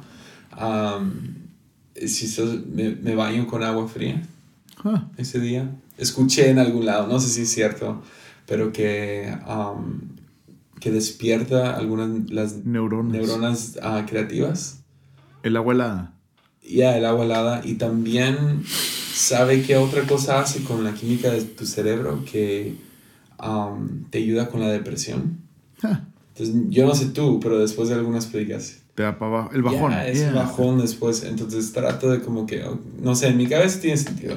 Um, Báñense con agua helada. y, luego aparte me despierta. Entonces uh, hago eso. Estás enfocado. ¿Tomas algo para estar enfocado? Como café, un té, café. Ya, soy, soy, soy adicto, puedo decirlo. Toda la confianza del mundo. Yeah. Soy adicto y... Um, si no me juzgaron con lo del aro, algunos ya me juzgaron. Con lo del café. Con lo del café. Chido, rituales, muy bien. Ah, ah, ¿Tienes un mensaje, eh, tu mensaje favorito para predicar? Um, mi mensaje favorito para predicar sería gracia. Um, pero tú me dijiste algo bien chistoso un día y no se me ha quitado. Um, me dijiste una vez, me gusta cuando predicas, pero cuando, me gusta cuando cuando predicas, pero cuando hablas de la voz de Dios te creo. Entonces... Um, Ese es tu mensaje. Sí, yo, yo diría que, que, mi mensaje sería la voz de Dios, ya sea en cuestión de cómo lo oímos o cómo habla Él, por medio de cuál, de dónde ah, habla, mm. um, es, es mi mensaje so good. favorito y siento que es el que mejor transmito. Yeah, yeah. Quisiera que fuera gracia. Yo le quería bien a todos, pero... pero tienes un mensaje como que, por ejemplo, Hillsong, ¿qué predicaste? Porque tienes tres minutos para calmarte, los, calmarte los nervios y... Pues... Yo, yo, yo, ¿qué, qué predicas? ¿Predicaste algo que predicaste en la mañana en la otra iglesia? Decidí predicar lo que tenía más recién en mi, en mi cabeza. Okay. Y prediqué lo que acaba de predicar en la mañana. ¿Qué fue? Um, hablé acerca de el cojo de Bethesda. Mm, el estanque. Yeah. Y cuando Jesús llega con él y le dice, ¿quieres ser salvo? Él le contesta, Sano. no puedo. Mm. No hay nadie que me meta al estanque. Y esas dos palabras, no puedo. No puedo. Yo antes lo juzgaba y en los años más recientes ah, yo, yo, predicaba, no, él no, él no tenía la fe, pero la, la bronca es que Jesús sí lo sana. Wow. Entonces arruinaba mi prédica, um, que Jesús lo haya sanado. Entonces uh, lo estudié una vez más y, y salió una revelación que me gustó mucho, que, a lo mejor hay, hay, hay, mucho poder detrás de la frase, no puedo. Decirle a Jesús. Yo no puedo. Come on. Entonces. Um, That'll preach. Yeah, eso prediqué en Porque lo acaba de predicar en la mañana. Um, estaba fresco. Estaba... fresco, estaba en mi mente. No tenía que darle un repasón a mis notas, acordarme. Usaste los, usaste los 3, 4 minutos para tranquilizar. Yeah, yeah, más que nada. Entonces, um, yeah, con eso me fui. Beautiful. ¿Qué, ¿Qué, piensas? Estamos hablando de predicación, segmento predicación. Um, ¿Cuál es el, el, el what's the win? ¿Cuál, es el... Terminas de predicar, ¿cómo determinas si fue un éxito los 30, 45 minutos que compartiste? ¿En qué, tienes medidores de efectividad? ¿En qué basas tu, tu determinación para decir, estuvo bien, estuvo mal? Porque todos nos hemos bajado y hemos dicho, esto estuvo horrible. Y todos nos hemos bajado y hemos dicho, ah, honrón. Sí hace, hace tiempo atrás, hace unos, no sé, meses, año, lo que sea, yo medía mis predicas de efectividad por aplausos. Sí, si gente aplaudía, me decían amén, o se emocionaban. Mm. Más recién aprendí que aplauden. O se, te acercaban. No, no, más que nada por aplausos y amén. Pero ah, aprendí que cuando aplauden y te dicen amén y están sonriendo y se ríen, es porque están de acuerdo contigo, que significa que ya lo sabían. Mm, wow. That's Entonces, no es necesariamente muy buena palabra si están aplaudiendo toda la predicación. Es porque están de acuerdo, ya lo creían. de acuerdo, ya, lo sabían, ya, lo creían. O dos, no están poniendo atención. Y nada más te escuchan levantar la voz, entonces empiezan a aplaudir. Entonces no es la mejor manera de, de, de, buscarle la efectividad. Um, wow. Más recién tengo que confiar Muy bueno. de que estoy depositando semilla. Ajá. Y que esa semilla va a dar su fruto. Muy bueno. Entonces, yo tengo que tener la fe. Aunque todo me grite que no hubo nada, que nada pasó, o que sí, que hubo gente aplaudiendo, o sea, hasta se pararon en un punto. El, el, líder de la iglesia en la que fui me llegó al final y me dijo, eso fue lo indicado para nuestra iglesia. O llegó alguien llorando, o vi a alguien con lágrimas en los ojos. Todo eso puede hablar por un lado y sí, animarme, mm. pero um, tengo que confiar que es el Espíritu Santo. Wow el que lleva la palabra y lo deposita en un lugar y que va a dar fruto a su determinado tiempo. Entonces, yo animaría a predicadores a eso, a que ah, no, no puedes... Esto, esto, pero esto habla de madurez también, ¿no? O sea, porque digo, todos hemos estado ahí, en donde... Y al principio la gente, cuando primero vas empezando, la gente es muy hermosa y se acercan contigo y te dicen, ah, gracias. Y luego con el paso del tiempo, esperan que sea un buen mensaje. Yeah. ¿No te ha pasado eso? Como que la gente ya, ya lo espera. Yeah. You know? y, y, nos oh. encontramos con ese debate de querer escuchar, que fue bueno. Yeah. Y al mismo tiempo no querer por mi ego. Mucha gente me ve y piensan que no tengo convicciones porque hago varias cosas que muchos cristianos no hacen. Ah. Y el otro día un amigo me dijo, pues ¿qué convicciones tienes tú? Pues tú escuchas música secular y ves estas películas y bla, bla, bla. Y, y hago otras cosas que enojaría a algunos de los que están escuchando. Ah, y me preguntó cuáles son tus convicciones. Y, y, tengo algunas convicciones muy fuertes. Y una de mis convicciones es que cuando yo me bajo de predicar, no le pregunto a nadie. Hmm. ¿Qué, ¿Qué, te pareció? ¿Desde cuándo estableciste eso? Ah, hace como un año. Ok. Entonces sí hay veces que, que se me sale. Aunque sea con tu esposa. Ah, es que la cosa es esto. Cuando yo pregunto, si me dicen, ah, estuvo bien chido, estuvo muy bien, se me salta el, el ego. Mm. Crece, me siento muy bien acerca de mí mismo. O, y ya se lee la, la, cara de alguien porque siempre te van a decir, son bien... Nadie te va a decir, nadie te va a decir apestó. A lo mejor te van a decir algo como, ah, podrías mejorar esto y ya puedes detectar, pero ya con el paso del tiempo puedes detectar la cara de la gente que quieres, si les gustó o no, si pusieron atención. Nomás con la simple pregunta de, de qué hablé. Ajá. No, ¿qué entendiste? ¿Qué Ajá. Entonces dejé de preguntar eso, mm. porque me encontraba muy, muy orgulloso o muy desanimado. Mm. Ninguna de las dos es buena. Exacto. Entonces, mi convicción personal, y no estoy diciendo que eso es malo, pero mi convicción personal es, yo no, yo no pregunto cómo se te hizo la predica, mm. porque crea eso en mí. Mm. Ahora hay veces donde, donde a lo mejor puedo preguntarle a alguien, um, crees que estoy creciendo como predicador, hay algo que, que debo mejorar. Y eso lo hago con mi papá, lo hago con algunas personas que, que admiro, respeto. Sé que me van a decir la verdad um, y no lo hacen con ninguna malicia. Malicia. ¿Qué, ¿Qué, piensas de um, usar o manipular emociones al, al predicar? Pues yo, yo no creo en manipular emociones, pero sí creo en crear atmósferas. Eh. Y, um, a ver, háblanos de eso. Ya, pues, o sea, creo que fue Eliseo, me confundo, Elías y Eliseo, fue uno de los dos. Eliseo. Que, justo antes de dar una profecía. Eliseo, que pide el, el, músico. Pide un músico. Yeah. ¿Y, ¿Y por qué? Para crear un ambiente, para crear una atmósfera. Ajá, Eliseo. Para que gente le ponga atención. Yeah. Y um, entonces yo sí creo en, en crear un ambiente, ah. tener las luces indicadas, tener el, el, el humo perfecto, uh, que pase el piano en el momento indicado. Porque sabes qué? Hace que gente ponga atención. Ahora... Para la gente. Yeah, yeah. y, y, sabes qué? Um, ah, no me acuerdo cómo lo dijo Craig Rochelle, lo dijo tan bien. Mm. Ojalá y me pudiera acordar, pero... Ah, más o menos el, el corazón detrás. Básicamente es como si nomás les hablas al cerebro no pasa nada. Tienes que hablarle también a las emociones. Emociones son los que, los que nos llevan al cambio.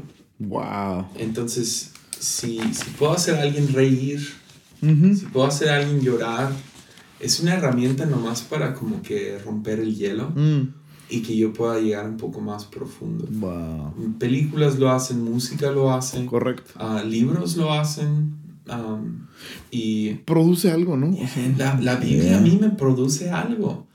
Y uh, yo no, no, creo que tengo que manipular emociones, pero sí puedo crear un ambiente, una atmósfera correcta para que gente baje la guardia un poco y que puedan recibir la Biblia en su totalidad.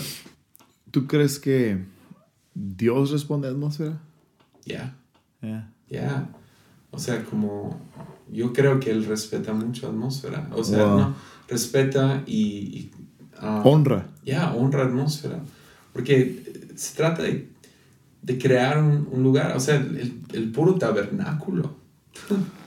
Todo, había un régimen. Una precisión. Ya una precisión para tener las cosas de manera tan indicada. Wow, es buenísimo. wow. Para que pudiera llegar la gloria de Dios. Ahora, ¿humo hace que Dios se mueva más? No.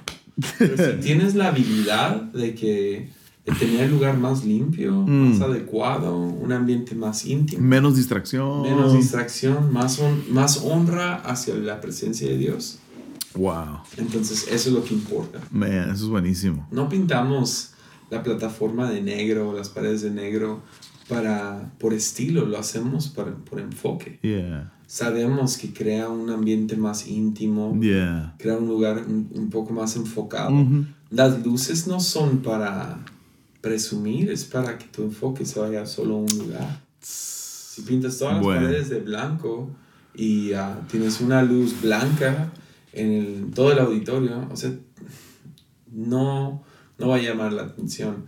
Que Dios no se puede mover en ese lugar. Claro, que, sí. se puede mover, claro que sí. Se puede mover en un ranchito en medio de la nada. lo hemos visto. Ya, lo hemos visto. Um, pero si pudiendo crear un ambiente correcto, ¿por qué no, lo hacemos? Yo creo que ahí sí Dios se... Mm, me encantó, creo fue el pastor Robert Berger, ¿no? Que dijo eso de, de, ¿por qué pintamos negro el auditorio? Porque nos importa mucho el Evangelio. ¿Qué? pues sí, dice, porque al, ser presentado el Evangelio desde, desde, desde un punto en el auditorio, si todo está pintado de una, de una manera, el enfoque es llevado hacia el lugar donde es presentado el Evangelio. Entonces, me encanta. pinto de negro, pinto de negro la plataforma y la pared de atrás porque me importa mucho el Evangelio. Eso se me hace increíble. y si, si podemos crear el un corazón expectante disipa, ya lo hicimos. Wow. ¿Cómo haces eso? Antes de. Ya, pues. Um, o sea, llévame por una. antes de un servicio, antes de una reunión, ¿cómo creamos expectativa en la comunidad? Pues hay, hay, dos, dos, cosas. Están los lenguajes de amor y nuestras sensaciones. Ah, sensaciones, ¿verdad? Es, tocar, ver. Sí, los sentidos. Sentidos, perdón. Nuestros sentidos y nuestros lenguajes de amor. Mm. Nuestros sentidos son tocar, que se sienta bien, que, se, que huela bien, que se vea bien. No tener el lugar sucio, que haya, que haya una música placentera tocando, que, haya, que, que huela bien, que esté limpio, que la luz no, no enfade. Que... Entonces, creas un lugar donde tus sentidos están están en paz. Mm. Ese sería uno. Pero luego gente tiene lenguajes de amor. Paz, Queremos que gente se sienta amada en nuestra iglesia. Entonces yo, yo siempre animo a nuestro staff, a, nuestra, a nuestros voluntarios, a que hay cinco lenguajes de amor. Los cinco, maneras que, que gente se siente amada. Es, es, tocándolo. El tacto. Ah, entonces que alguien te salude que, que agarren bien tu mano, que, que te toquen la espalda, que te abracen si se hay permite. que lo odian, pero hay otros que ya se sintieron amados. Unos que han tiempo de calidad, regalos, um, Afirma, palabras de afirmación. Palabras de afirmación. Y um, ¿cuál es el otro? Estos, cinco. Eh, estos son de los cinco, de, de, los cinco lenguajes de amor, ¿no? Si no me acuerdo el quinto. ahí, ahí, lo pueden buscar.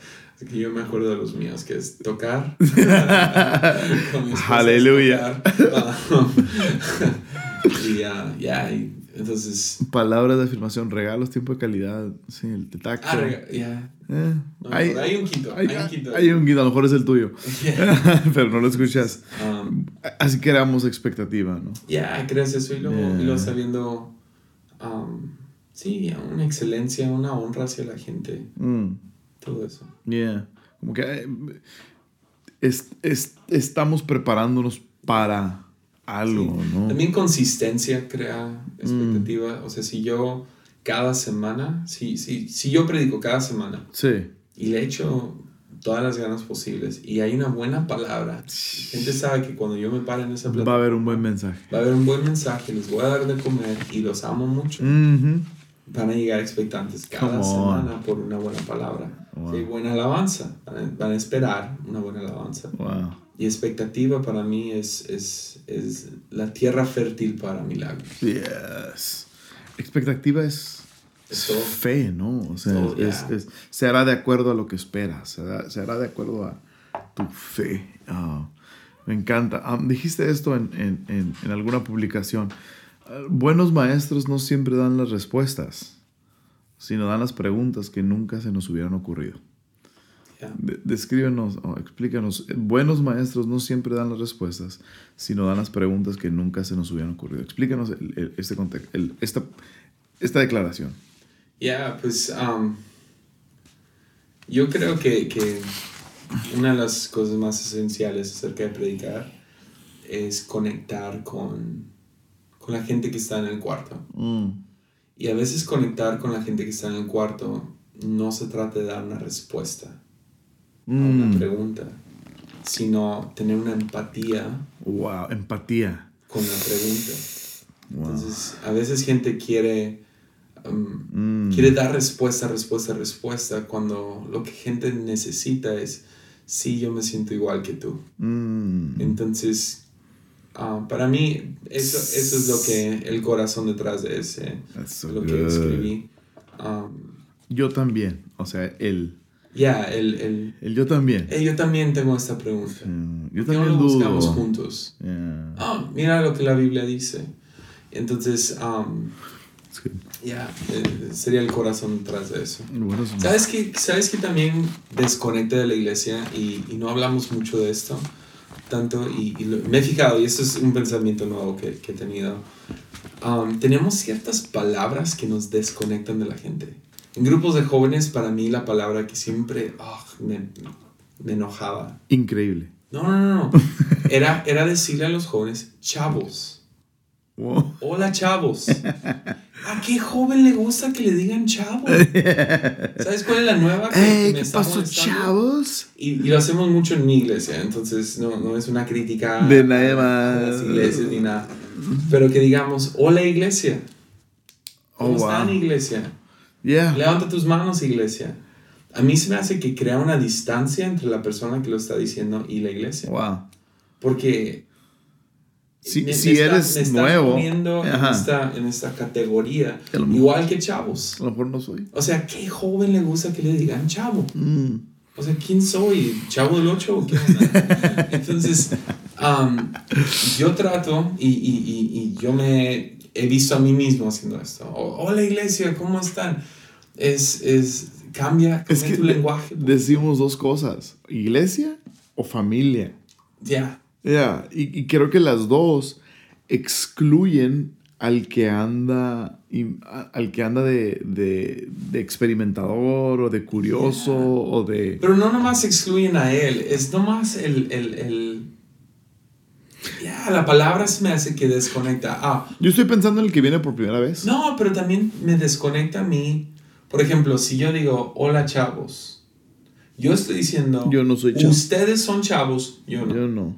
O la iglesia. Es como que casi se me hace como que hay algo en ese lenguaje donde es, la iglesia está debajo de mí. Se me hace denigrante de cierta manera. Yo sé que no es el corazón, pero es una muleta que, que he visto. Es muleta. Familia. hola familia. aún hermanos. Ah, no se me hace tan... Hola, sería. Entonces... hola, ¿cómo están? O sea, así. Um, el, el, el, apodarlos con algo. Ah. Siempre, yo he tenido un problema con eso um, por un rato y siempre en grupos de jóvenes. Sí, me, acuerdo que vetaste también la palabra increíble. Ya. En, en, en, las oh. bienvenidas, en tu grupo, en la normal. Sí, es que Nadie puede decir increíble. Buenísimo. O sea, hay, obligarnos a, a pensar un poco. ¿no? Eh, eh. Y todos tenemos muletas, todos tenemos esas palabras que... Hola, familia. pero bueno, nomás es un, un rant. Nada que ver. Um, seguimos hablando sobre, sobre predicación y um, en, en, base a este mismo, uh, dentro de esta misma esfera, hablaba sobre, hablaba sobre, sobre el, el, mapa de predicación que enseñaba Andrés Speaker, ¿no? Y um, eh, está, está increíble, ya, ya identificado y, y hay, hay, algo, hay algo que me gusta mucho que, que estás que, va dentro de, de, este bosquejo, ¿verdad? Que estableció Andrés. Y, y, uno de los segmentos es un, un, momento donde creas tensión en el ambiente um, para mantener a toda la gente conectada al mensaje, ¿verdad? Y, y digo, te, te, he escuchado predicar usando este bosquejo eh, este fin de semana, ¿lo hiciste? Predicaste seis veces este fin de semana. FYI. Ah, entonces estaba viendo, identificando el patrón que llevaba así. En el momento de crear tensión, usas dos cosas. una, una es eh, temas, eh, tratar de crear una controversia en cuanto a lo que estás ah, dialogando o, o, una, o buscando contradicciones. ¿Verdad? Ah, entonces, pensando en eso, yo te quería preguntar esto. ¿Ves contradicciones en la Biblia? ¿O estiras y buscas diferentes ángulos para encontrar una contradicción, para crear una tensión a, la cual después traes una solución, ¿no? Pero, pero ¿ves contradicciones en la Biblia o cuál es tu postura en eso? Ah, definitivamente hay verdades que se contradicen en la Biblia. No significa que se cancelan, hmm. que se contradicen. Es que realmente le dan más sabor a la vida. es, algo muy hermoso que la Biblia, son las paradojas, las, las famosas paradojas. A ver, dame un ejemplo. Um, que todo lo puedo en Cristo que me fortalece. Amén. Más el mismo que dijo eso murió como mártir en la cárcel viejito sin un abrigo. ah, esa es una le cortaron la cabeza. Exacto, o sea. No dejó descendencia. Yeah. Y luego, y luego, ok, están, hay contradicciones en la Biblia. Y sí hay. tienes el Dios de guerra, el Dios de amor. Yeah. Ah, tienes, tienes diferentes, o sea, grandes obstáculos, grandes Gracia y justicia. Yeah, gracia y verdad. Gracia y verdad. Con esas dos, o sea, tienes, es la gran paradoja del cristianismo. Que, que es, es algo realmente hermoso y podemos entrar a eso y es muy filosófico, muy... Um, no sé si, si a estas horas puedo entrar a todo eso. Estamos bien, estamos bien. Yeah. Entonces, pero... 12, 24 años. Pero para crear tensión no tienes que nomás... Um, buscar contradicciones. Buscar contradicciones. También puedes buscar contradicciones del mundo con la Biblia. Ok. Uh, que sería otro que sería como para es mejor dar que recibir. Esa es una gran contra... Ese, crea tensión si lo presentas de la manera... El que quiera salvar su vida la perderá, el que quiera... Exacto. Sí. ya Todos esos viviendo al revés, ¿verdad? El, Todo. El reino al revés. El reino al revés. Entonces, pero sí, crear tensión, he, averiguado que cuando predicas cada semana, ah, mi, mi muleta siempre fue una historia una historia que conecta con todos.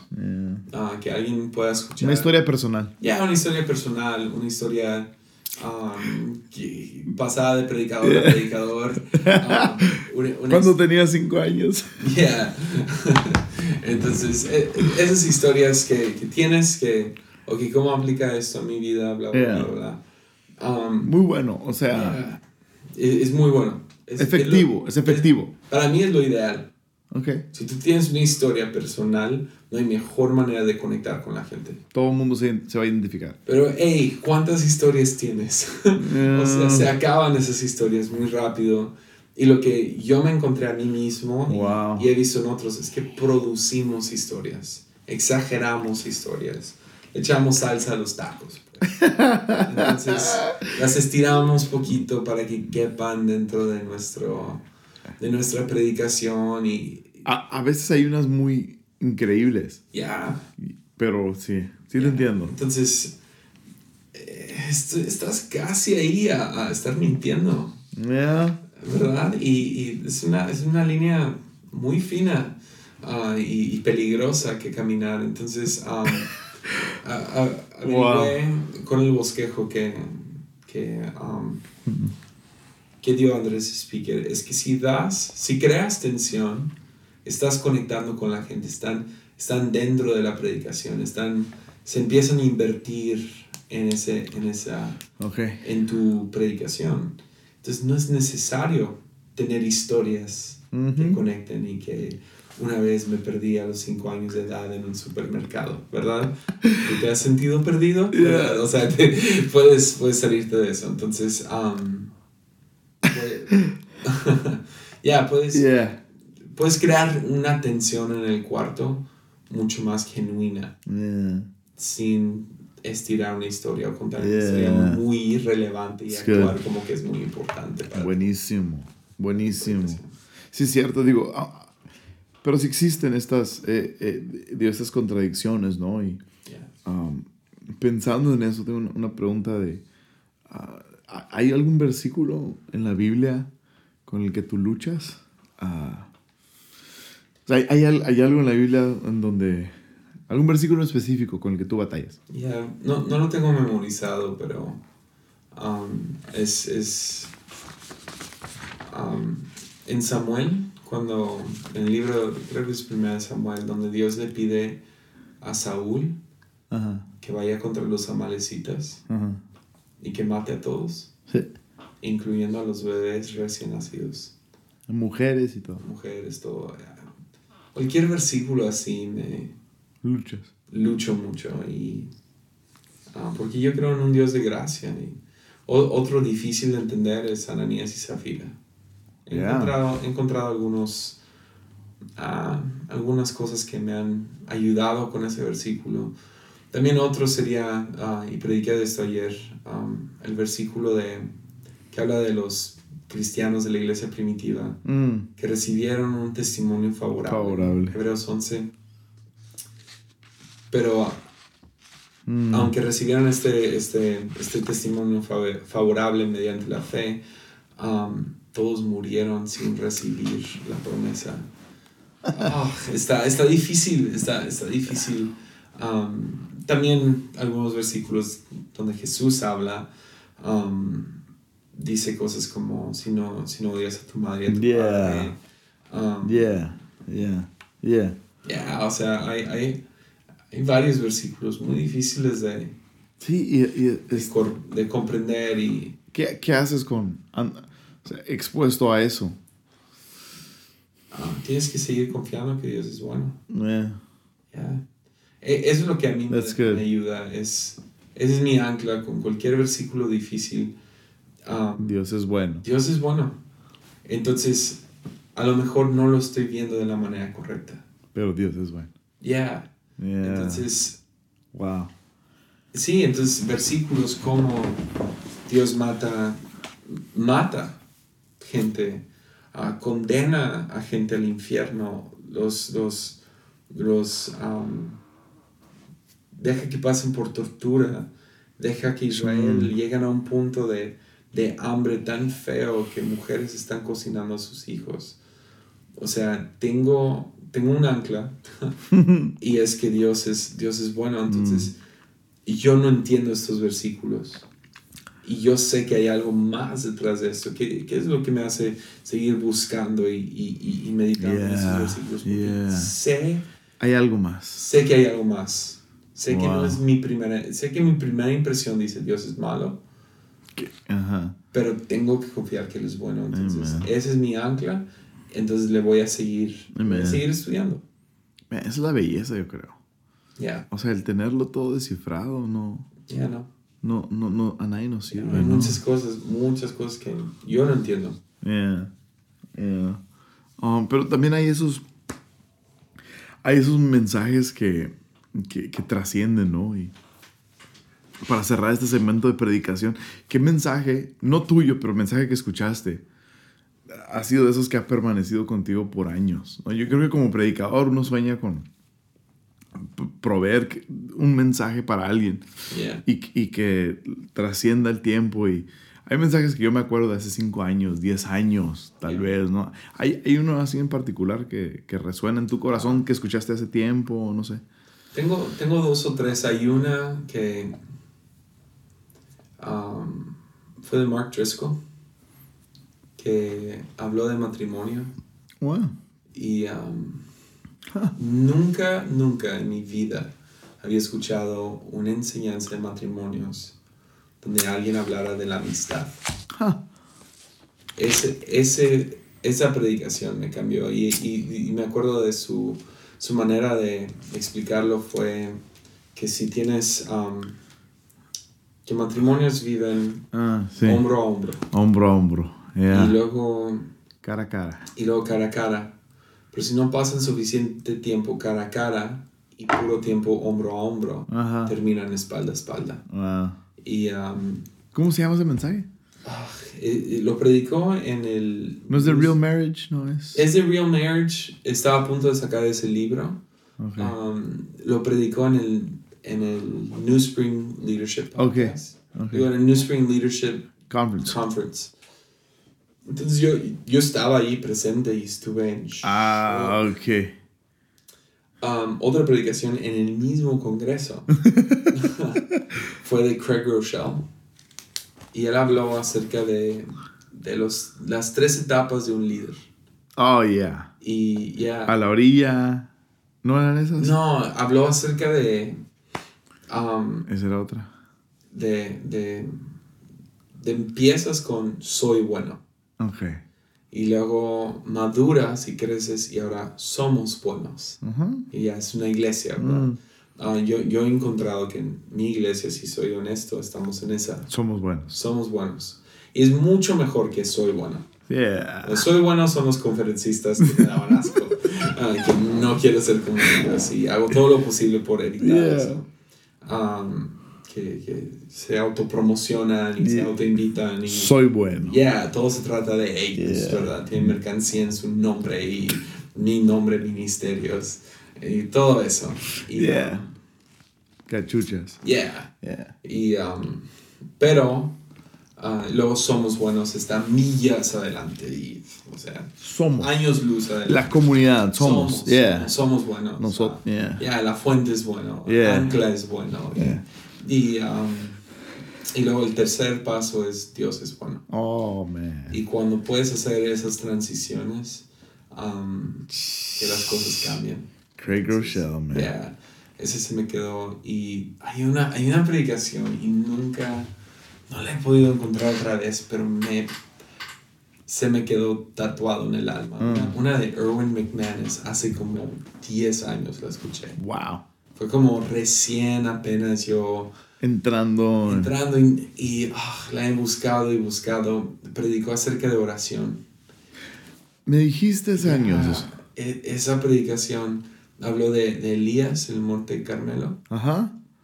cuando los profetas de Baal hacen todo su relajo, orando a sus dioses, y luego él hace una simple oración Mm, y Dios responde. y Dios responde, y como, y ya habló de fe y, y dio varias Testimonio, sí, y, y era antes de que Erwin fuera tan artista como es ahorita, y Eh. estaba gritando, estaba bien emocionado. Erwin gritando. Yeah, fue Come tan- on. Erwin profético. Yeah, yeah, Wow. realmente. Fue, fue como un Catalyst o Passion, no sé dónde estaba, pero estaba en un congreso, Yeah, okay. todo el mundo volviéndose loco y, y me acuerdo que me... Ah, esa predicación, sigo regresando a esa Y predicación. no sale. No la has encontrado. No la he encontrado, si la encuentro, ahí, te la paso. Man, me encantan. Hay mensajes que se nos quedan grabados. Yeah. Shh, Buenísimo, buenísimo. Amen. Ah, estuve repasando algunas de tus redes sociales. y hay, varias historias muy interesantes que podríamos sacar de, de esas. Ah, aquí tengo un thread muy interesante de Twitter. Pero qui- quiero iniciar con un comentario que hiciste y me encantaría que lo, que lo que, expandiera sobre él. Dijiste que Joel Houston, el, el fundador de Hillsong United, Yeah. Joel Houston de Hillsong United, es el cristiano más influyente que existe. Yeah. Alright.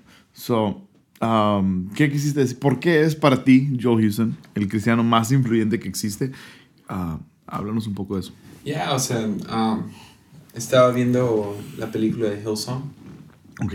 Y um, a media película. Eh, o sea, una película que salió en el cine, ¿no? Ya, ya. No, lo hizo ningún cristiano, lo hizo, lo ah, hizo un director secular. De, ah, no sabía eso. Y um, está buena, está muy buena. No sabía eso. Y, um, pero a media película sale una escena donde enseñan a gente, yo creo que son ya docenas y docenas de, de clips. Creo que son como 100 clips diferentes de personas cantando la de Mighty to Save, la canción Mighty to Save. Yeah. Um, y le están cantando y sale el vato. Solo Dios puede salvar. Todos salen, salen gente con acústicas. El, el, el, de ese video parodia me arruinó esa canción. sí, a mí también. Um, um, pero. Video en la descripción.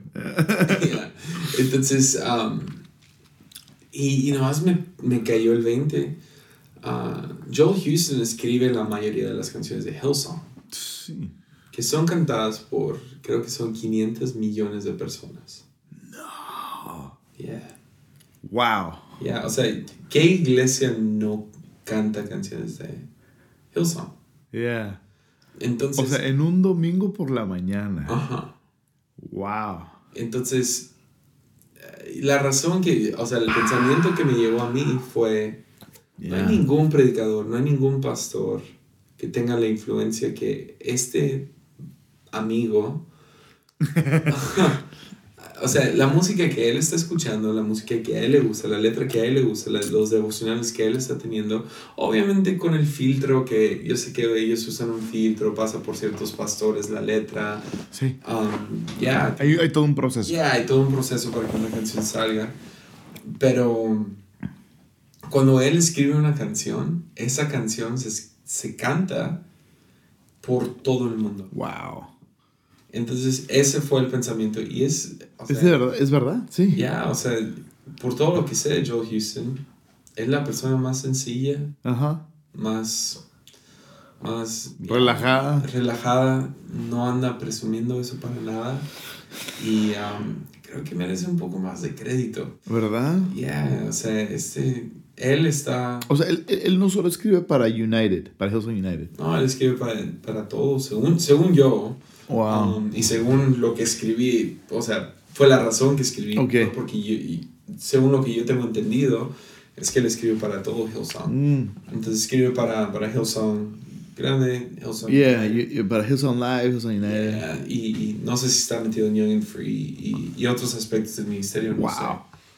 New York, están copastoreando. Yeah. O sea. Entonces, um, para mí se me hace mucho más influencial Wow. Sus gustos, sus devocionales, su relación con, con Dios está impactando más la iglesia global. No manches. Que. No manches.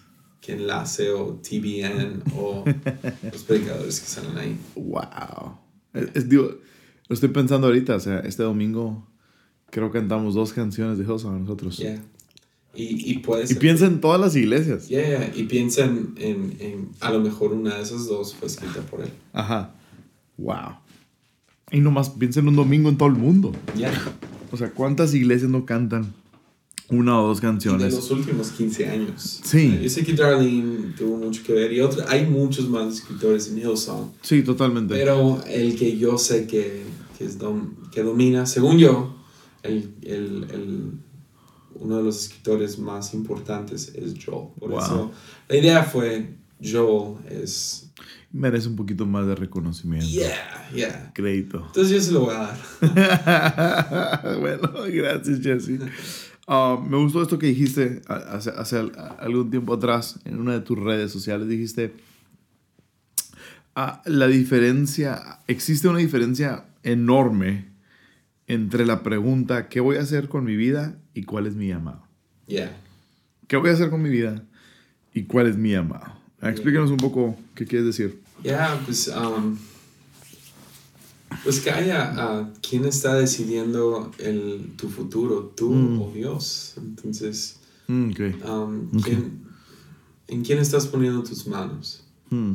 Y, um, eh, o sea, mucho de eso es filosófico, mucho puede ser uh, uh, diferente para cada persona, porque también yo creo que Dios pone nuestro llamado en nuestros gustos.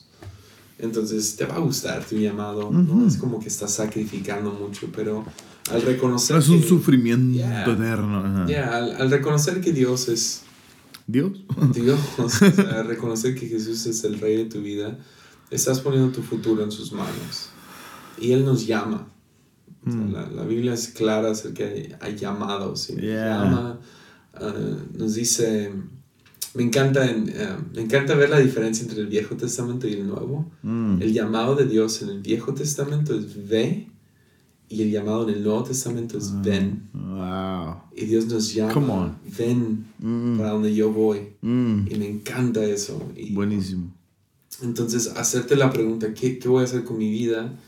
Um, es casi, casi como que tú te estás, tú estás tomando control de tu vida. Yeah. ¿Cuál es mi llamado? Estás diciendo, ¿a dónde vas Dios? Yo quiero estar contigo. Quiero ir. Me encanta esa canción de Leland que... Um, que dice, el coro dice en inglés, um, traducido al español, dice, um, solo quiero estar donde tú estás. Mm. Y, ah, como, como, como, ha sido una canción muy importante para mi vida mm. últimamente. ¿Cuál, es, ¿Cuál es la canción? Ah, where You Are. Where you, where, you Go, I'll Go. No, es... Um, ya, no lo voy a cantar. where, you, Are, creo que se llama. Ok. Link en la descripción. Yeah. Yeah, bueno. ahí va, ahí va, ahí va a estar. último de tus quotes. Ha sido famoso por a veces crear tensión en redes. Y uh, dijiste esto en, en, septiembre de este año pasado. Uh, hablando a cristianos. Cristianos, eh, ganas más en el reino de los cielos por lavarle los pies a un homosexual que estableciendo una ley en contra del matrimonio gay.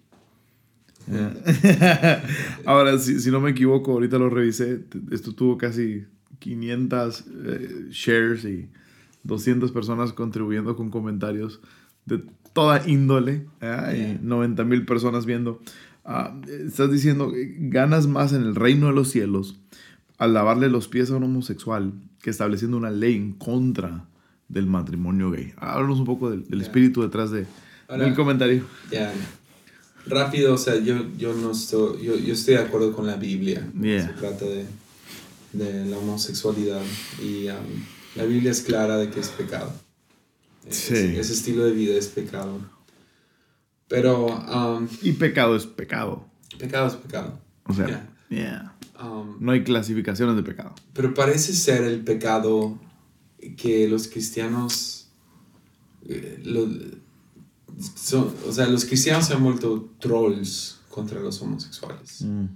Ah, que si ven algo, eh, dicen cosas como, o me da asco ver a dos hombres besándose o algo así. Yo entiendo la incomodidad, entiendo todo eso, pero realmente estamos rechazando a toda una comunidad, estamos rechazando a seres humanos por los cuales yo creo que Jesús también murió en la cruz por ellos. Y um, en Anormal y en mi vida he desarrollado amistades genuinas con gente gay, mm. um, tanto mujeres como hombres. Um, y genuinas y gente muy cercana a mí. Y sé, hay, algo, hay algo único acerca de, del pecado de, de homosexualidad o es que está dentro de tu identidad. Yeah. Lo agarran como identidad. Así soy, así nací, así...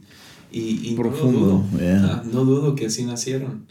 Ah, muchos dirían, no, no naces así, bla, bla.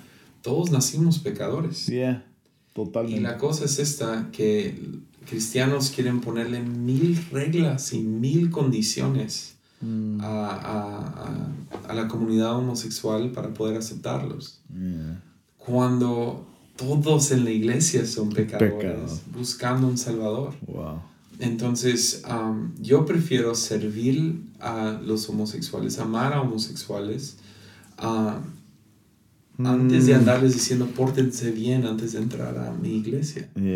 Entonces la idea de, de, lavar los pies, cuando Jesús le lavó los pies a, a, a, los discípulos, cuando llega con Pedro, Pedro dice, no, no, no, no, no me lave los pies a mí, deja yo me lavarte los pies a ti. Mm. Y luego Jesús dice, si no te lavo los pies, no tendrás parte, conmigo.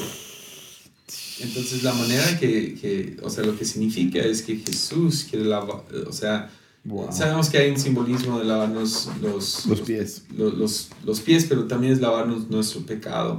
Y luego Pedro dice, no, pues lávame por completo. ¿Verdad? Um, pero también es, un, es, una forma de servir. Mm. Y es un acto difícil, es un acto sucio. Es un acto que requiere que nos pongamos de rodillas. Y um, entonces el servir, el amar, el el denigrarnos de cierta manera por amar a otros. A otros. Tan diferentes. así se ve el reino. Wow. Eh, así vamos a ganar algo en el reino. En vez de andar viendo a tratar de marchar y tratar de, de pasar una ley para que nadie se pueda casar. Y, yo, yo, prefiero que gente me conozca por lo que estoy a favor en vez de lo que estoy en contra. Y no he hecho el mejor trabajo con eso. Ah, sigo fallando, sigo teniendo esos momentos como el aro, ¿verdad? Yeah, el aro. Ah, pero cuando se trata de, de, de, de, gente que está lejos de Dios, mm. yo quiero que cuando piensen en mí personalmente, en Josiah, mm. yo quiero que ellos piensen, ese vato me quiere, mm. eh, me ama, le caigo bien. Mm-hmm. Y eh, eso quiero, especialmente, ah, y, y, y, la comunidad gay. Dios ha puesto un corazón, los ha puesto muy fuerte en mi corazón y en de mi mm. esposa. Hemos estado varias veces, tenemos, tenemos amistades genuinas mm. con, con, gente en... En ese estilo de vida. En ese estilo de vida, en esa comunidad. Y quiero respetarlos como seres humanos y no, no me toca a mí corregirlos, le toca al Espíritu Santo hacer eso.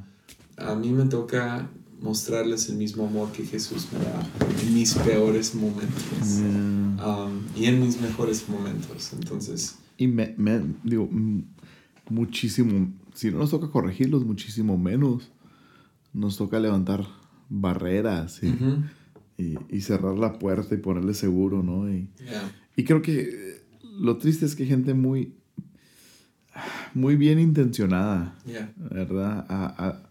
Han levantado barreras y creo que estamos lejos de, de poder muchas veces mostrar lo que queremos y a veces la intención es correcta y, la metodología incorrecta. creo, que, creo que eso es un, es un constante círculo en el que nos encontramos, ¿no? Y, ah, a mí me, me, me gusta el, el pensar en, en tener la humildad y la capacidad de poder lavarle los pies a alguien con el que no estamos de acuerdo. Es fácil lavarle los pies a alguien que, ah, te cae bien. o alguien que está haciendo las cosas como tú quieres que las hagas. O, o, a veces, ah, y, hacemos esto tan de falsa humildad, ¿no? De que le voy a lavar los pies a alguien que, que me sirve a mí, ¿verdad? Y ah, pues es, es, interesante que Jesús dice, si no te lavo los pies, no, no tienes parte conmigo. Ah, y volviendo al liderazgo, o a, a, eso, es, ¿cómo queremos tener parte o tener mm. un, poder hablarle a alguien acerca de su vida? Poder tener autoridad en, en, la vida de alguien, algo, si no estamos dispuestos a servirlos primero. Um, yo tomo ese versículo como una lección de, de liderazgo también es Ah, y hay muchos, hay muchos líderes jóvenes que, que dicen, ah, por mi título, eh, respétame, soy, soy tu pastor, o soy tu líder, o soy esto. Es como que, ok, gánatelo sirviendo. uh, si no sirves a los demás, ellos no van a tener, no, no, no, tienes parte en su vida. Entonces todo empieza con amor, todo empieza con, con estar dispuesto a denigrarte, a, a verte encontrarte en un lugar muy vulnerable, mm, sucio, ensuciar tus manos por alguien que, lo necesita. Wow. Amen. Amen, man. Eso me encanta. Digo, me, me, gusta repasar algunos de tus quotes. Yeah. y ver. Uh, creo que te conozco desde que tenías 21 años. Yeah. Y, y ver una. Si, si, puedo decir esto, ¿no? Ver, una madurez uh, que, que, ha, que, ha, que ha transcurrido. ¿En qué área sientes que has madurado a lo largo de 7, 8 años? O sea, ¿en, qué áreas sientes que has crecido, que has madurado, que has cambiado? Que, yeah, um, ¿Qué ha sido así a lo mejor lo más notorio? El highlight. yo, yo, creo que tener un hijo me cambió mucho. Ah. Um, lo recomiendo. tener un hijo es lo que yo creo que... Oh, alguien necesitaba escuchar eso, ¿eh? Yeah. Pero no, no sé. Um, irónicamente, sé que he madurado, pero no me siento más. No me he sentido más inmaduro que ahorita. Entonces. Mm. Ya, creo que Bob Dylan fue el que dijo. Um, yo era más inteligente en esos tiempos. Soy más joven que eso ahora. Wow. Um, Estoy de acuerdo. Así me siento. Me siento pero has, has, has crecido en, en, en, algún aspecto que, que, tú puedas identificar, o uh, aún, aún, en doctrina, aún en, en, en, prácticas, aún en hábitos, no sé. Ya, pues um, yo, yo, creo que he, he, podido controlar un poco mi impulsividad, impulsividad mm. la palabra. Yeah. Uh, el, el, mis impulsos de querer defenderme, de, de, querer verme bien. Yo creo que uno de mis miedos más grandes o la cosa que más le saco es vergüenza. Um, verme mal, um, mm. que alguien trate de como que hacerme ver como tonto. Um, mm. okay. Hago todo lo posible, mi, mi, naturaleza hace todo lo posible uh, por pelear en, en, yo no me quiero ver mal, no, no, me, no quiero quedar en vergüenza. Entonces, um, si alguien me, me, contradice o alguien me ataca, uh, tienen que entender que soy ser humano. Uh, si hay un ser humano del otro lado de ese Facebook, uh, mi, mi primer instinto es, tengo que verme bien, entonces tengo que defenderme.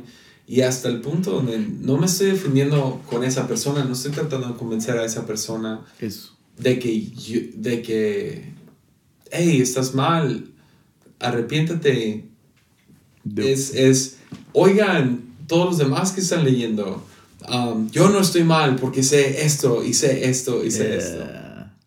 Y he tenido que aprender a, a rendirlo y um, entonces mm, mm, yo creo mm. que, que em, ya si he crecido en una área es poder aguantarme las ganas de dejar a alguien más en vergüenza.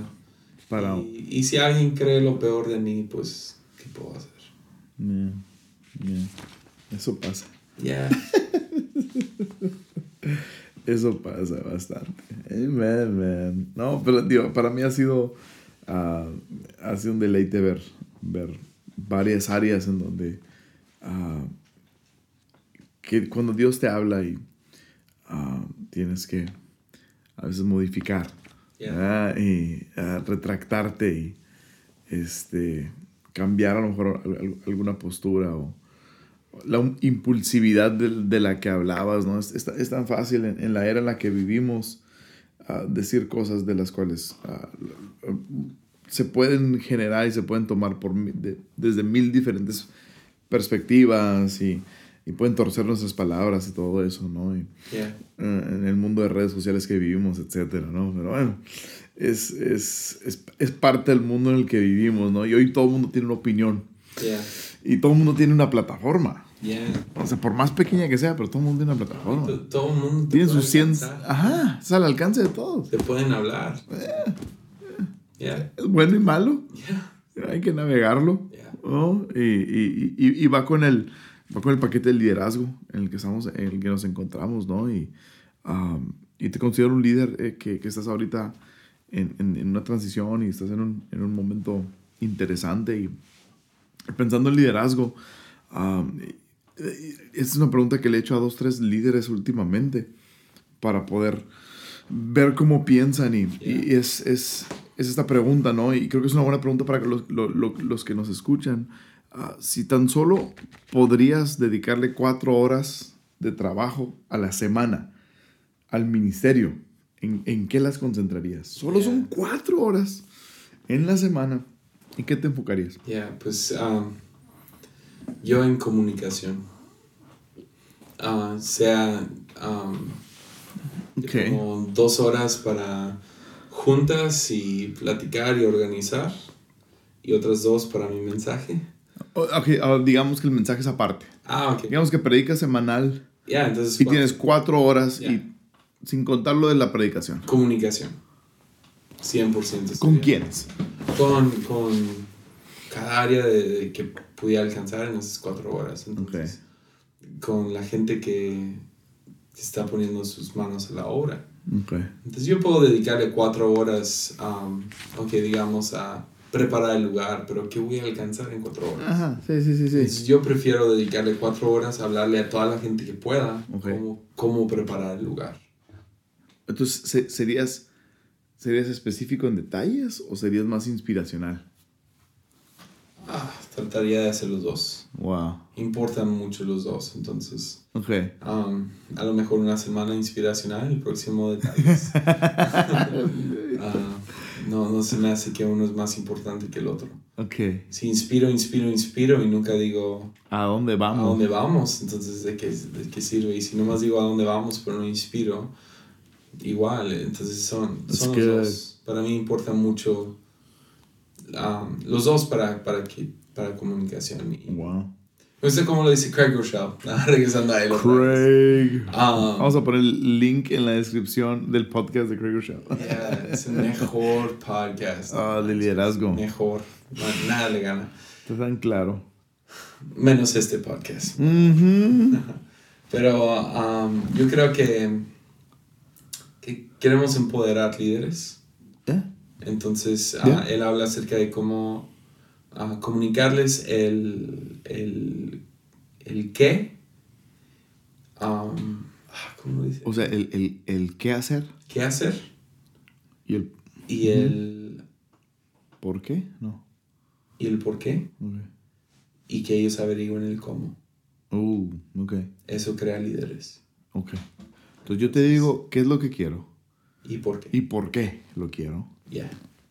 Y ahí te la echas. Ya, tú averigua cómo. Ah, that's good. Entonces, al, al dejarles a ellos el cómo, estás dándoles la autoridad, Les das una cancha para Yes. creatividad. creatividad, autoridad, responsabilidad. It's beautiful. Ya, está buena esa. Yeah. Love, I love Craig. Amen, man. Craig Groeschel. Súper, súper bien. Um, último segmento, nada más de algunas cosas eh, ya, ya, ya no tan enfocadas en ministerio ni nada, pero ¿qué estás viendo en la tele ahorita? Ahorita, ahorita estoy, estoy viendo de nuevo Doctor House. No way. Yeah. Sarcoidosis. Lupus. Lupus. Sí, no sé, hay, eh, sé que es, es como una telenovela. Ajá. Um, hay muchos aspectos de esa serie que es telenovela, pero no sé, puedo, puedo apagar mi cerebro en unos momentos. Yeah. ¿Cuántas temporadas son esas? ¿Como ocho? Ya, como ocho o nueve. Wow. Y es antes del, del, de la protesta de los escritores, entonces cada temporada tiene como 30 episodios. Wow. Y ese es de los primeros personajes, porque de- como que de Doctor House empezó una, una tendencia en donde es el primer personaje donde es malo, Yeah, pero es el personaje principal, porque siempre los personajes principales eran héroes. yeah, Y este es como que el grosero, el que le vale. Yeah. Y ah, es un buen personaje. yeah, Yeah. yeah. Hay mucho que aprender de Doctor House. Yeah. Mucho, mucho. Yeah, man. No sé, creo que el episodio, el Doctor House, temporada 6, que inicia cuando están en, en rehabilitación, Ah, sí. inicia con esa canción de Radiohead. Ya, ahí estoy. No, a ver man. esos dos episodios. Oh, increíble. Yeah. ¿Qué, ¿Qué estás escuchando? Ah, escuchando música. Yeah. Um, buena pregunta. No he estado escuchando tanta música, fíjate. Ah. Ahorita el, disco del Lead. Yeah. Um, esa, esa canción de Dios de Milagros, wow. Mm. Ha sido un himno últimamente. Okay. Um, Metallica sacó su nuevo disco. Yeah. Mucho. Yeah. Muy bueno. Y. Um, sí, sigue siendo Metallica, ¿no? Yeah. O sea. Siendo jefes. Lo siguen rockeando, pues. Yeah. Y fíjate que, que, no lo escuché, no me importó tanto. Y escuché una entrevista con, con el vocalista. Y de volada empecé a escuchar. Y esta semana lo he estado escuchando. Um, ya, él. El año pasado, muy buena música. Mm.